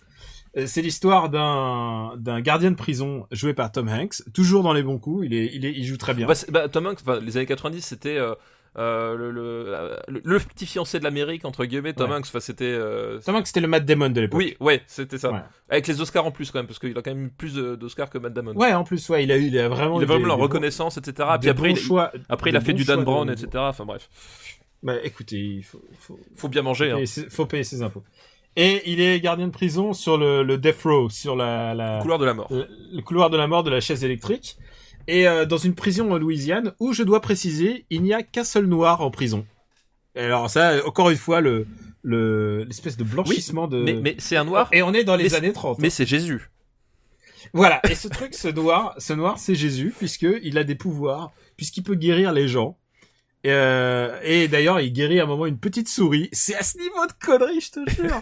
et alors, pour être sûr que, euh, pour être sûr que ça soit évident que ce soit Jésus, il s'appelle John Coffey, dont les initiales sont JC. Voilà. Genre, c'est d'une bêtise. Et il est joué par Michael Duncan Clark, euh, qui, euh, Michael Clark Duncan, qui est, euh, qui est un gros noir, mais en plus, ils essaient de le faire encore plus grand qu'il l'est. Donc, euh, tu sais, il Oui, joue puis- un peu Puis en comme. plus, il, il joue le bonnet. Enfin, il y a un. euh, Ouais, il joue comme dans, dans, euh, il joue ça un peu comme Jean Dujardin euh, qui joue le petit, tu vois. Euh, Genre Ouais, ils ont tous joué à genoux et lui il a joué en haut. Ouais, c'est nul. C'est chaque scène, chaque scène ne fonctionne pas. Encore une fois, c'est un film de prison euh, comme Les Évadés, c'est-à-dire c'est des petites scènes de vie. Ah, il a sauvé la petite souris et tout ça. Et alors, tous les méchants sont punis. Tous les méchants sont punis, évidemment. Euh, euh, Il y a bah, évidemment le, le gentil noir est exécuté à la fin en disant non, ce n'est pas grave, je te pardonne. Mais il arrive à passer un peu de son de, de son pouvoir. De son pouvoir, à- voilà, tout à fait. à Tom Tom Hanks. Hanks, ouais. et, et c'est d'une connerie, putain, mais ce film, c'est, c'est Mimi Mati en prison en Louisiane, euh, repensé par des, par des, par des whites, c'est par des petits blancos, c'est nul à chier. Et je, et je dois dire que c'est encore une adaptation de Stephen King.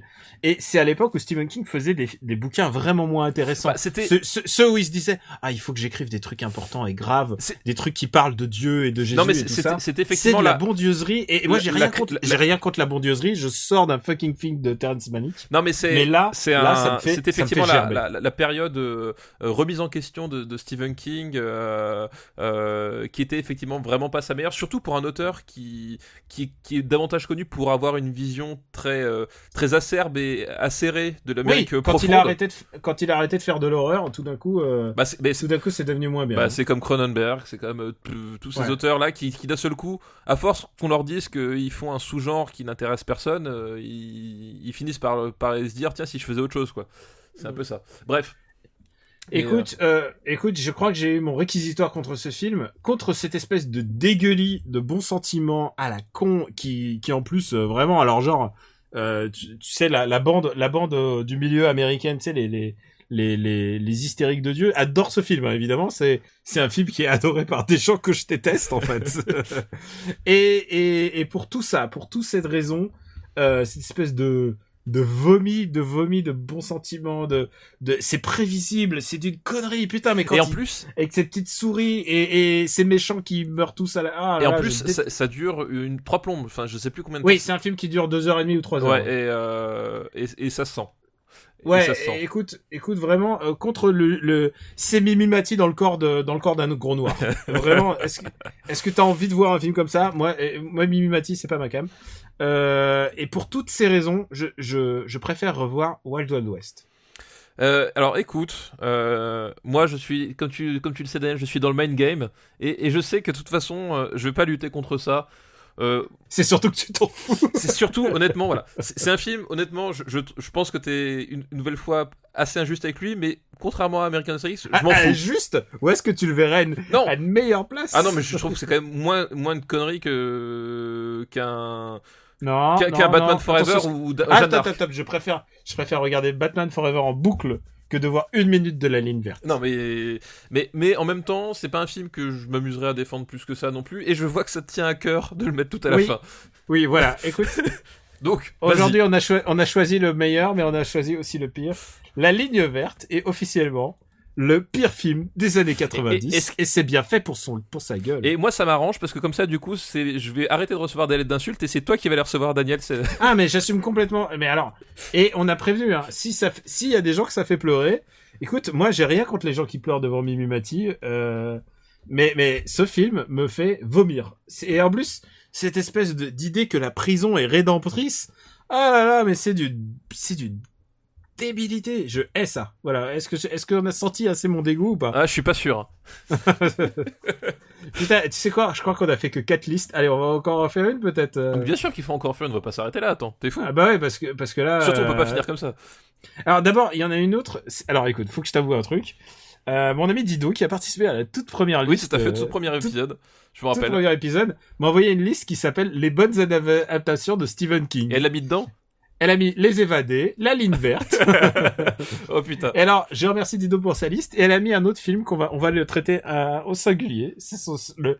Et là, je suis un peu d'accord, puisque c'est Misery. Ah, Misery. Ah oui, non, Misery, euh, rien à voir. Très grand Et film. Misery est génial. Misery est vraiment génial. Alors l'histoire, c'est un écrivain, bah forcément c'est du Stephen King, euh, un écrivain qui euh, a un accident de voiture euh, par un soir de blizzard. Et euh, il est sauvé, euh, un écrivain joué par James Caan, donc forcément déjà le film il part bien, parce que James Caan c'est plus ou moins Dieu, tu vois. Et euh, Ouais, c'est clair. euh, voilà, et il est, et il est sauvé du, du, du, du froid et de la mort parce qu'en fait, bah, ses, ses proches sont pas au courant que qu'il est parti, etc. Enfin voilà, par une, une une nana qui se trouve être une fan de ce qu'il écrit, mais une fan qui, comment dire, a un rapport assez particulier. Euh, Une détraquée. détraqué. En fait, elle lui reproche d'avoir arrêté, enfin d'avoir tué le, euh, son personnage favori parce qu'il voulait passer à autre chose. Euh, Tu vois, les crises existentielles de Stephen King, bah, on est en Mm. plein dedans. Et du coup, elle veut le forcer à réécrire un nouveau volume euh, pour faire renaître ce personnage qu'elle adore tant. Et au début, il fait ouais, non, non. Et puis, alors, ça va la fâcher. Ça va la fâcher beaucoup. Et plus jamais tu vas regarder une, une descente de lit de la même façon après ce film. Ouais, elle va le torturer et c'est horrible et ils vont, ils vont vraiment se battre. Ah bah oui, des- c'est c'est c'est c'est une, bagarre qui qui en fait c'est ce qui est génial, c'est que euh, c'est une bagarre qui est à la fois psychologique mais à la fois euh, physique. Enfin, il y a- il y, a vraiment les deux et la tension est énorme des deux côtés. Et, euh, et James Caan et, et Kathy Bates qui, qui jouent ce- le tortionnaire, ils sont géniaux tous les deux. Ouais, et- et elle, elle est vraiment flippante. Elle est vraiment flippante et euh, et, et James Caan, enfin, voilà, il y a, le duo marche vraiment du tonnerre et euh, ouais, super film quoi. Enfin c'est Et c'est un film qui est porté plus par ses comédiens que par le réalisateur, c'est Rob Reiner. Bah, Rob Reiner, il est, euh, c'est pas un très grand réalisateur, mais il, il- Mais il a, il a eu des, il a eu ses grands moments. Il a eu ses grands moments, Arrière, ouais. arrière contre Sally. euh, mais voilà, il, il, disons qu'effectivement, c'est pas, euh, c'est pas un truc que tu vas voir dans l'école de cinéma pour la réalisation, mais il, arrive quand même à, à souligner le- l'efficacité de, euh, enfin, à, à rendre les, les scènes, à souligner pardon pas l'efficacité, mais la tension, etc. Enfin, il arrive Ouais. à, à rendre justice Quand à ce qui Cathy se passe. Bates, elle est en, en contre-plongée, c'est clairement, elle est devient 3000 fois plus flippante. Voilà et, euh, et il tient son film, il tient son film comme il faut et euh, ouais et c'est un film que, bah, que j'aime beaucoup quoi, Misery. Ouais, j'adore Misery aussi. Où est-ce qu'on va le mettre? Je pense que c'est un film en termes d'envergure qui me fait un peu penser à Doberman, mais euh, je le mets au-dessus de Face Off et compagnie. Ah bah oui, non, bien sûr, c'est, c'est, c'est, Euh, n'a rien à voir. Enfin, moi, tu vois, je le mettrais, je le mettrais peut-être juste sous euh, Dark City. euh, Oh, je le mettrais même au-dessus. Même au-dessus, ah bah écoute, ça, moi, ça... hein. Genre vraiment, j'adore ce film en fait. Je, je pourrais le reprendre. Bon, écoute, Dark City. Alors, euh, entre Snake Eyes et Dark Entre City. Snake Eyes et Dark City, alors parfait, ça marche. Voilà. On remercie Dido pour sa liste. On Je sais pas si tu seras invité à la maison après, hein. Ah bah, surtout qu'on a déjeuné ensemble tout à l'heure. J'ai- T'as pas on osé lui évitera dire. de- On évitera de reparler de ça, mais attends. Maintenant, c'est ton tour de te faire tuer. Oh, voilà. On remercie Pride pour, On remercie Pride euh, Désolé pour avoir détruit euh, Bisous. Bisous. Et Nothing voilà. personal. Non, et surtout un truc, c'est méfiez-vous si c'est vraiment un tire-larme. Il y a des tire-larmes qui fonctionnent sur nous et il y en a, il y en a d'autres. Il y a d'autres moins. Ah, faut que je te dise, j'en ai reçu une liste, c'est vraiment, c'est, c'est un mec qui a mis que des films qu'on a mentionnés qu'on aimerait bien parler. Oh, ah, Et genre, et genre, je me le garde pour l'émission suivante, euh, je Ok. pense. allez. Euh, écoute, la nouvelle liste qu'on a, qu'on a nous est envoyée par Erwan Papopu. Merci Erwan. Et cette liste est géniale, elle s'appelle Les VHS offertes chez Quick pour l'achat d'un menu Quick and Toast en 1994. Ah, et, il a joint, et il a joint une preuve, euh, une preuve en pièces jointes. Oh, avec putain, la reste. Ce qui est une bonne idée, je te Oui, effectivement. Et le premier film de cette liste, accroche-toi, est Hook. Oh putain. Alors là, alors Hook, mais quel film de merde.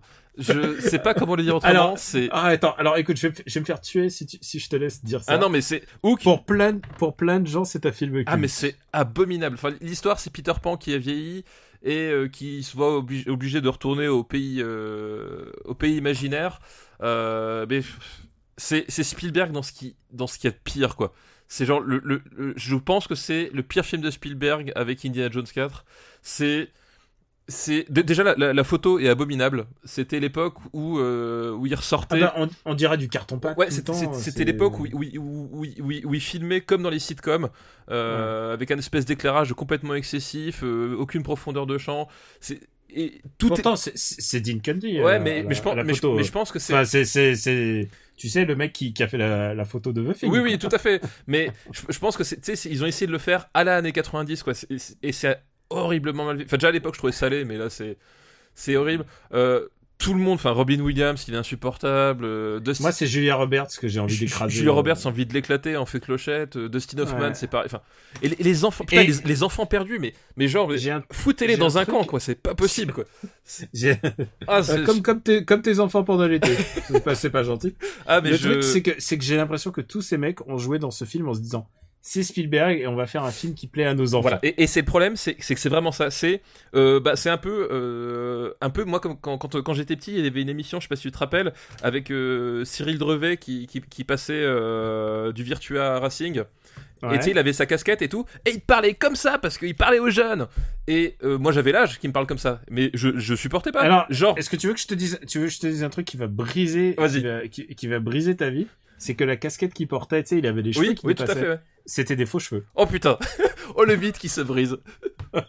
Donc voilà. Et il avait une casquette à cheveux. Et, et genre, et genre, c'est cette espèce de de, de, de, de, fausse attitude d'adultes qui ont qui savent plus comment est-ce qu'on parle à un enfant correctement et qui du coup leur parlent comme à des débiles.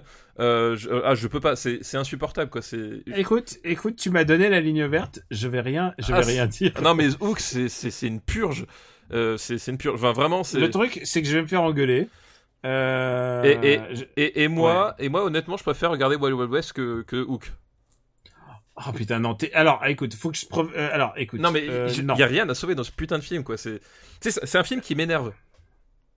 Oui, je comprends. Et, et on a bien vu ce que ça fait, un film, euh, un film qui énerve. C'est, euh, c'est la, la ligne verte. C'est la ligne verte, voilà. Mais le truc, c'est que je trouve pas ça abominable. Ah moi je trouve ça c'est un film qui m'agace. C'est un film où tout le monde cabotine, mais c'est un film qui a du positif. Par exemple, c'est un film où il y a Phil Collins. Non mais euh, genre what? Oui, Ah Phil non, Collins c'est dedans. Ah non mais moi il, je joue, enfin, il, joue, je- il joue un inspecteur dedans.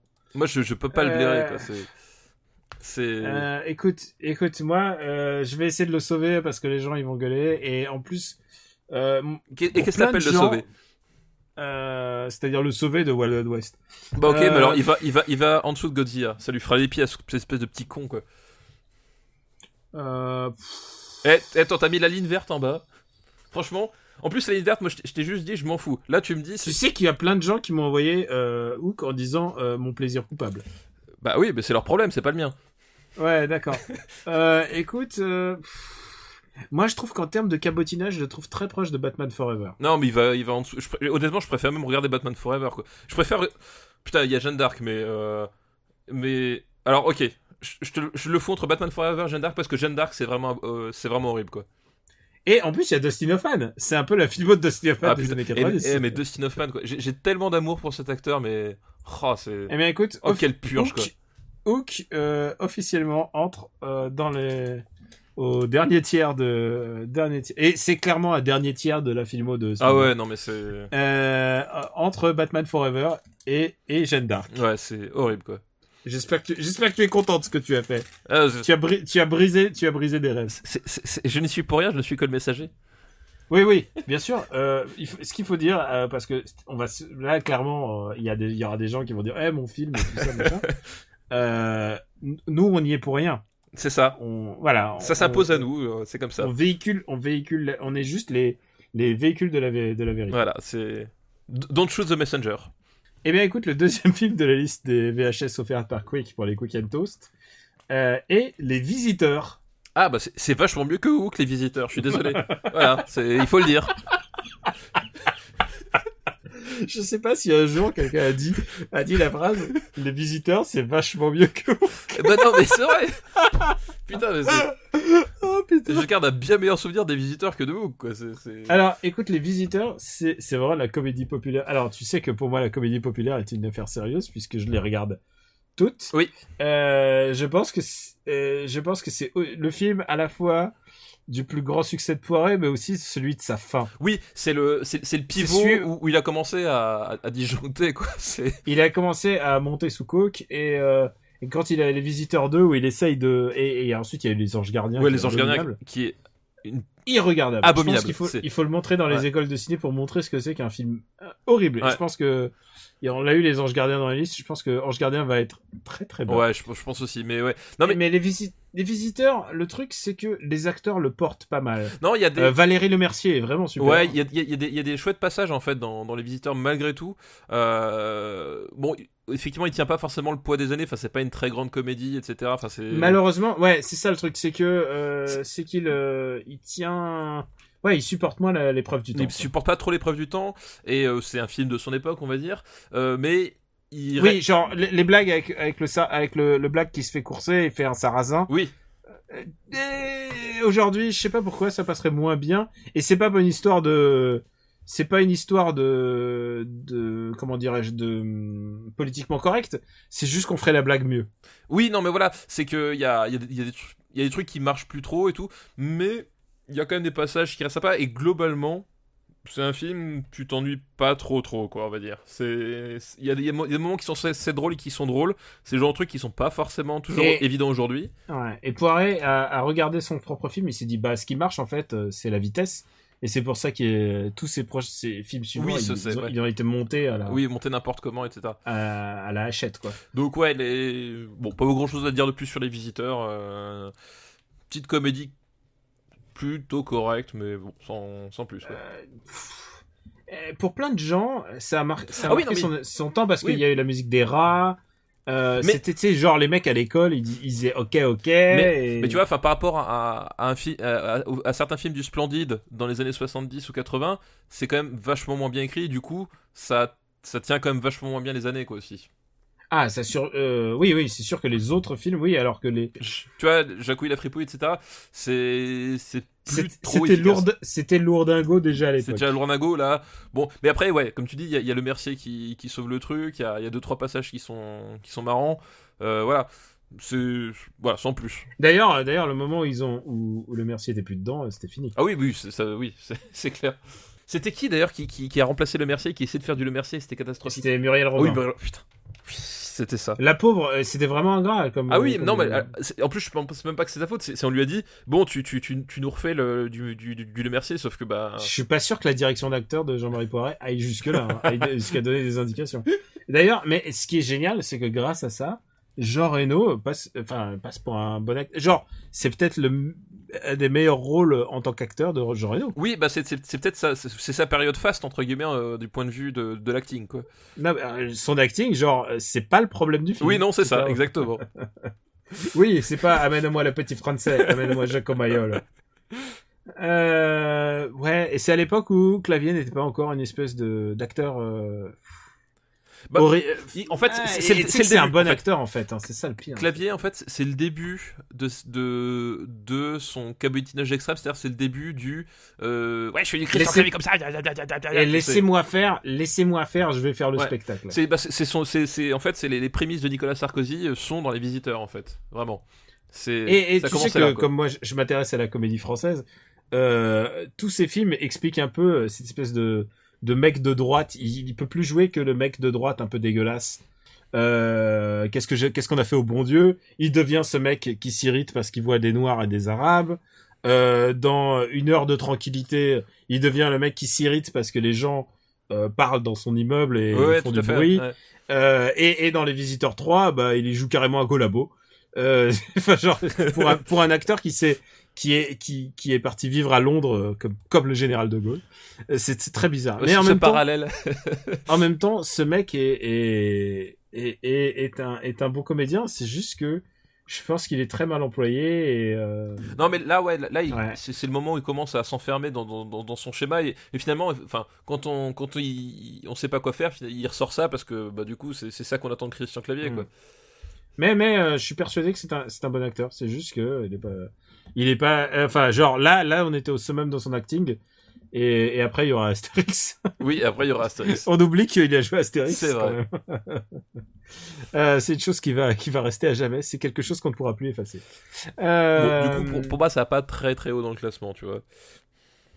euh, je préfère voir Con Air, tu vois. Ah bah bien sûr, mais moi aussi. Mais je préfère, je préfère voir Arachnophobia ou ou Je pense que, je pense qu'on peut le mettre sous The Mask.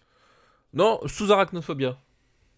Arachnophobia quand même, euh, c'est un bien meilleur souvenir que. Alors, Les non. Alors, à ce moment-là, on le met au-dessus du cinquième élément. D'accord, ok, ça me va. Voilà. Le- les Visiteurs, donc un des plus gros succès du cinéma français, euh, arrive, arrive euh, presque au dernier tiers quand même. Il frôle alors le dernier tiers. Ouais, il frôle le dernier tiers. Et la dernière cassette vidéo qu'on qu'on pouvait avoir en achetant un Quick and Toast. Et quelle idée, parce que c'est, quelle idée d'acheter un Quick and Toast. Je, ça, me- ça me, ça, ça me dépasse complètement. Bah c'était c'était The Big Thing, tu vois, c'était.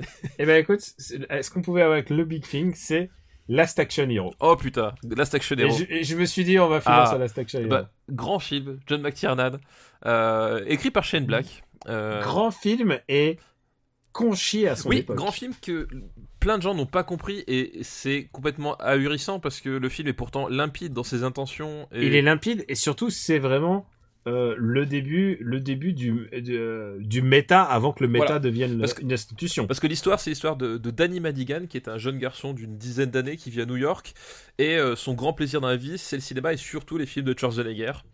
Et, euh, et en fait, euh, Schwarzenegger, donc, euh, dans, dans, le, dans, dans le film, il, a une série euh, de fictive qui n'existe pas, qui est la série des Jack Slater. Et il y a le Jack Slater 4 qui va sortir au cinéma. Et le, comme le garçon, en fait, il, traîne tout le temps au cinéma plutôt que d'être en, classe. C'est pas bien, les enfants, ne faites pas ça chez vous. Le, projectionniste lui, lui dit Tu peux le voir en avant-première, etc. Et, et en fait. Au cours de la discussion, le, le, t'apprends que le projectionniste est un fan d'Houdini, du cinéma, enfin pas du cinéma mais de la magie, enfin t'as un parallèle entre magie et cinéma, et lui donne un, ticket soi-disant magique, sauf que le ticket est vraiment magique, et Danny Madigan se retrouve bah, dans le film avec euh, Jack Slater, qui ignore qu'il est Schwarzenegger, enfin voilà, et t'as toute une lecture de la euh, non seulement du genre du film d'action, mais aussi de la carrière de Schwarzenegger, parce que moi, l'un de mes passages que je préfère en tant qu'adulte, c'est le moment où euh, le personnage Jack Slater revient, enfin vient dans le monde réel de New York et il sauve Arnold Schwarzenegger. Et euh, Schwarzenegger, en fait, bah, il croit que c'est un sosie, forcément. Et en fait, Schwarzenegger a une attitude de connard euh, par rapport à, à son personnage et même par rapport aux gens.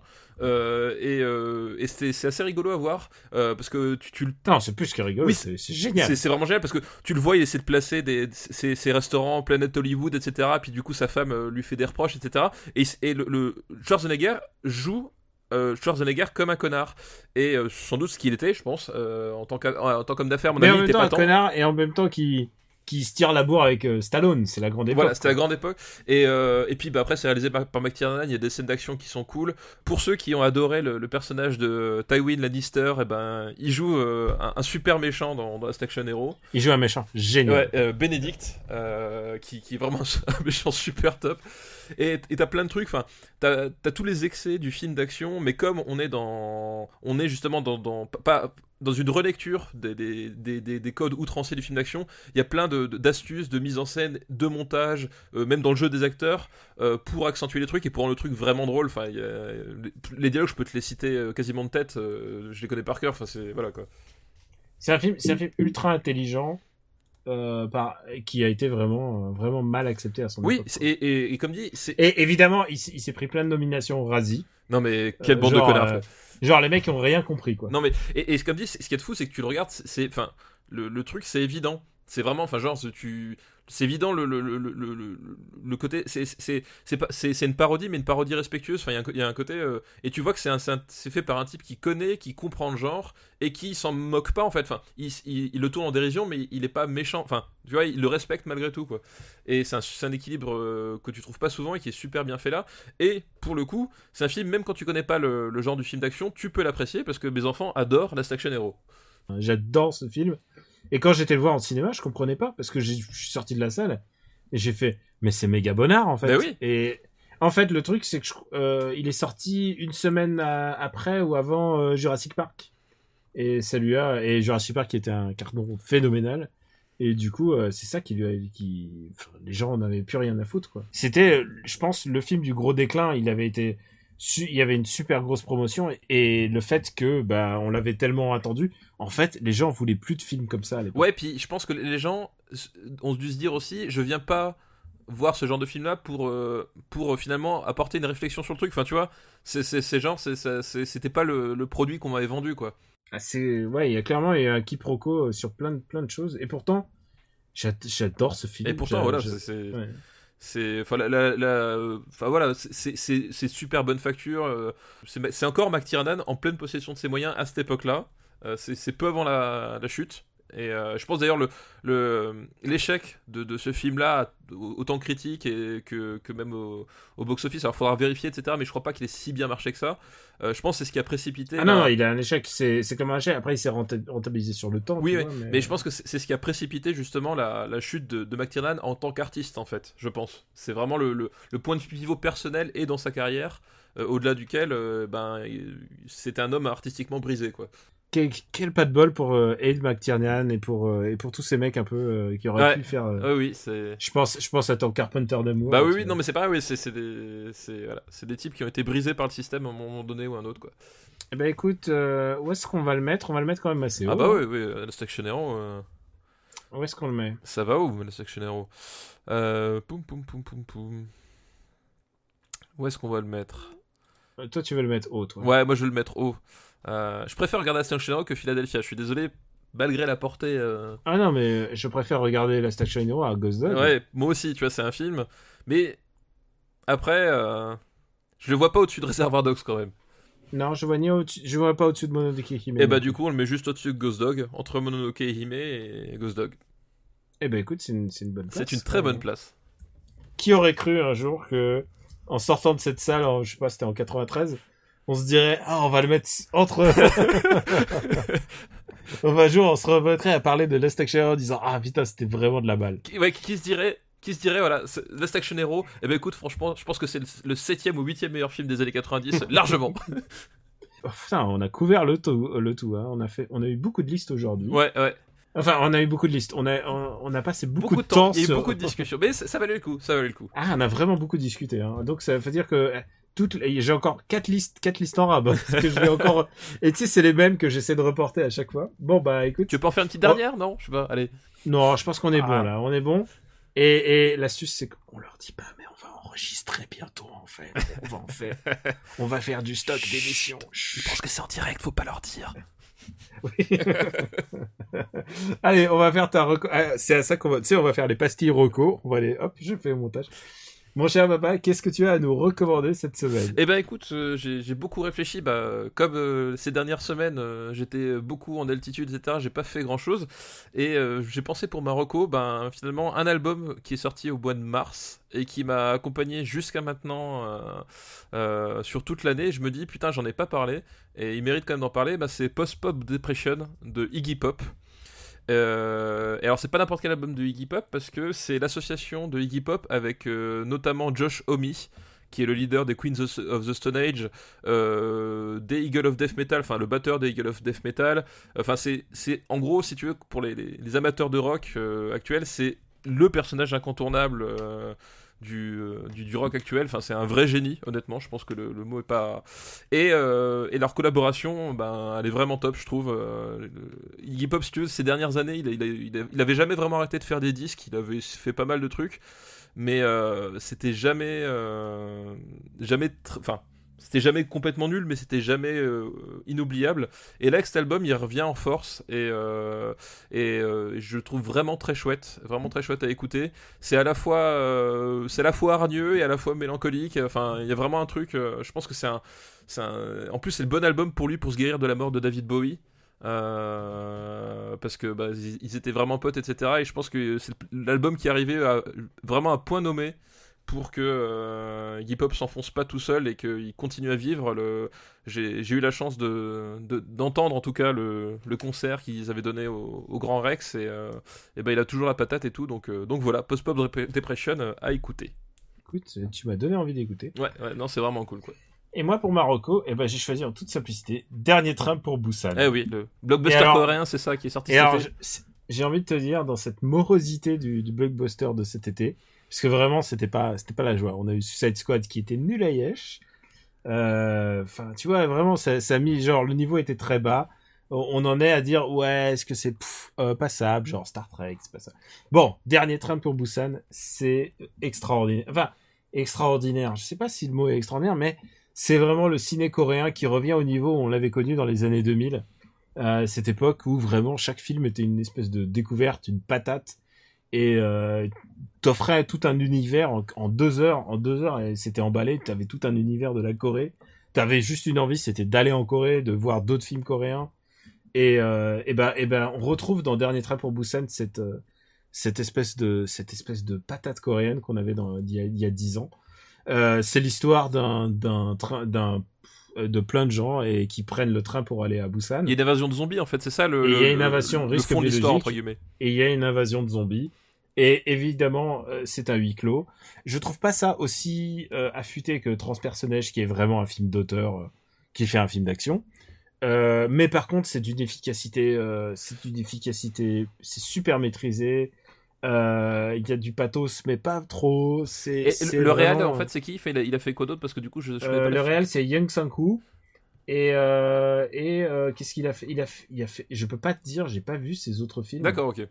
Euh, c'est euh, c'est un petit c'est un petit jeune il a il a il a notre âge. Et euh, et, et ça prouve encore que la Corée en, et en fait c'est un mec qui faisait du dessin animé avant. D'accord. j'ai pas vu ses précédents trucs. Et ça prouve qu'on bah, qu'on peut bah, que que ce pays a encore de la de la patate parce que ces dernières années le on avait peur que le cinéma coréen revienne au, ciné- au niveau du cinéma japonais c'est-à-dire complètement perdu dans les limbes là. Et, et non vraiment ça a la patate ça fait pas vraiment peur, mais par contre, euh, comparé aux purges de, de films de zombies, euh, bah, je pense à c'est World War Z en bien. Oui, ah putain, ouais, parce que ouais. World War Z c'est vraiment une catastrophe quoi. Ah, c'est genre qu'est-ce qui s'est passé dans ce film? Bon, après les post-mortem de World War Z sont assez passionnants parce que Oui, oui, oui, tout à fait. Ouais. Donc euh, le dernier train pour dernier train pour Busan. Puis je vous recommande aussi Punisher Warzone. Chut, mais t'as pas le droit.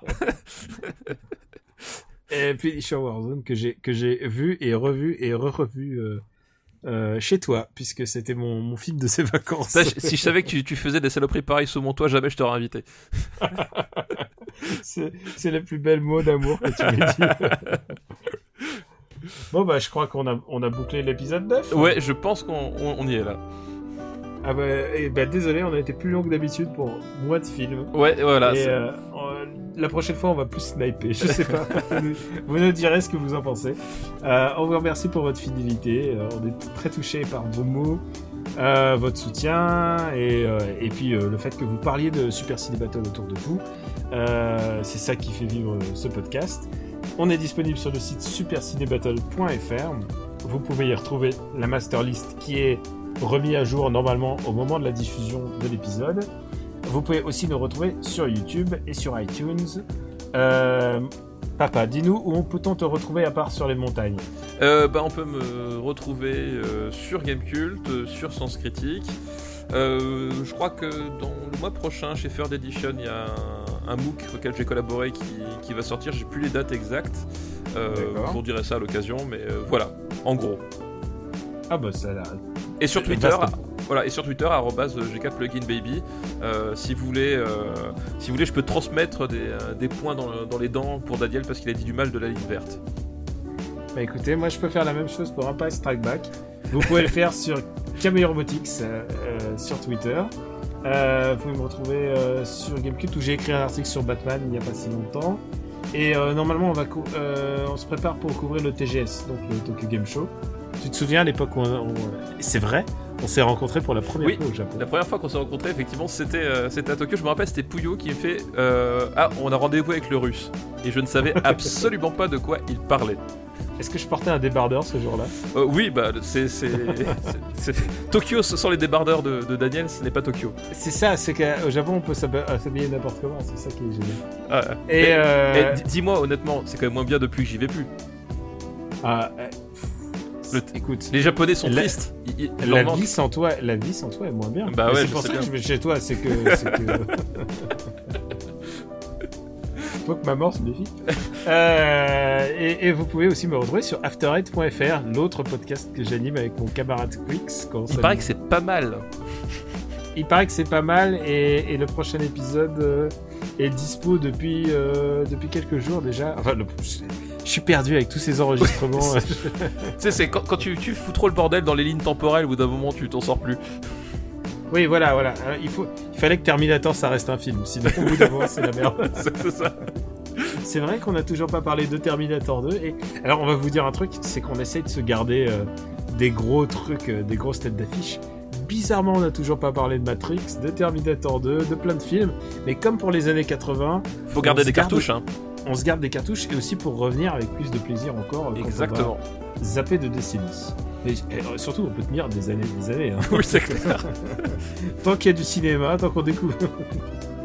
Euh, on va vous remercier de, de nous suivre et, euh, et on vous dit à bientôt. Ouais, à bientôt. Merci à tous. Ciao. Ciao.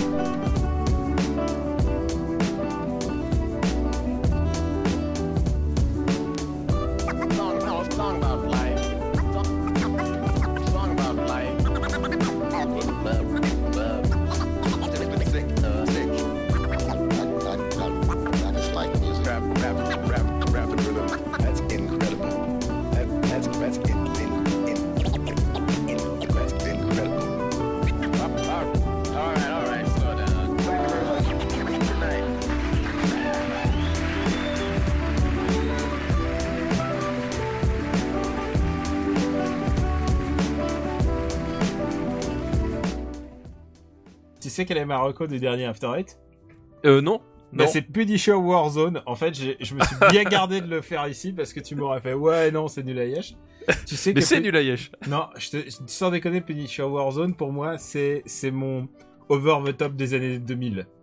Ah non, c'est. c'est- Ah non, c'est- je trouve ça génial. J'ai C'est naze, c'est naze. j'ai adoré. Moi, je me suis ennuyé. je- je- littéralement, je me suis endormi. quoi. Ah bah, je veux bien te croire, puisque c'est le film que je regardais quand j'étais chez toi. Je m'endormais devant, mais je me réveillais avec. Je le remettais tout de suite. J'adore ce film. Ah non, je, je trouve ça nul à yesh. Je euh, pense de- que je toute la ligne. je n'aurais de satisfaction que quand je connaîtrai euh, Punisher Warzone par cœur. je pense que je vais le regarder tous les jours, tous les jours de la vie.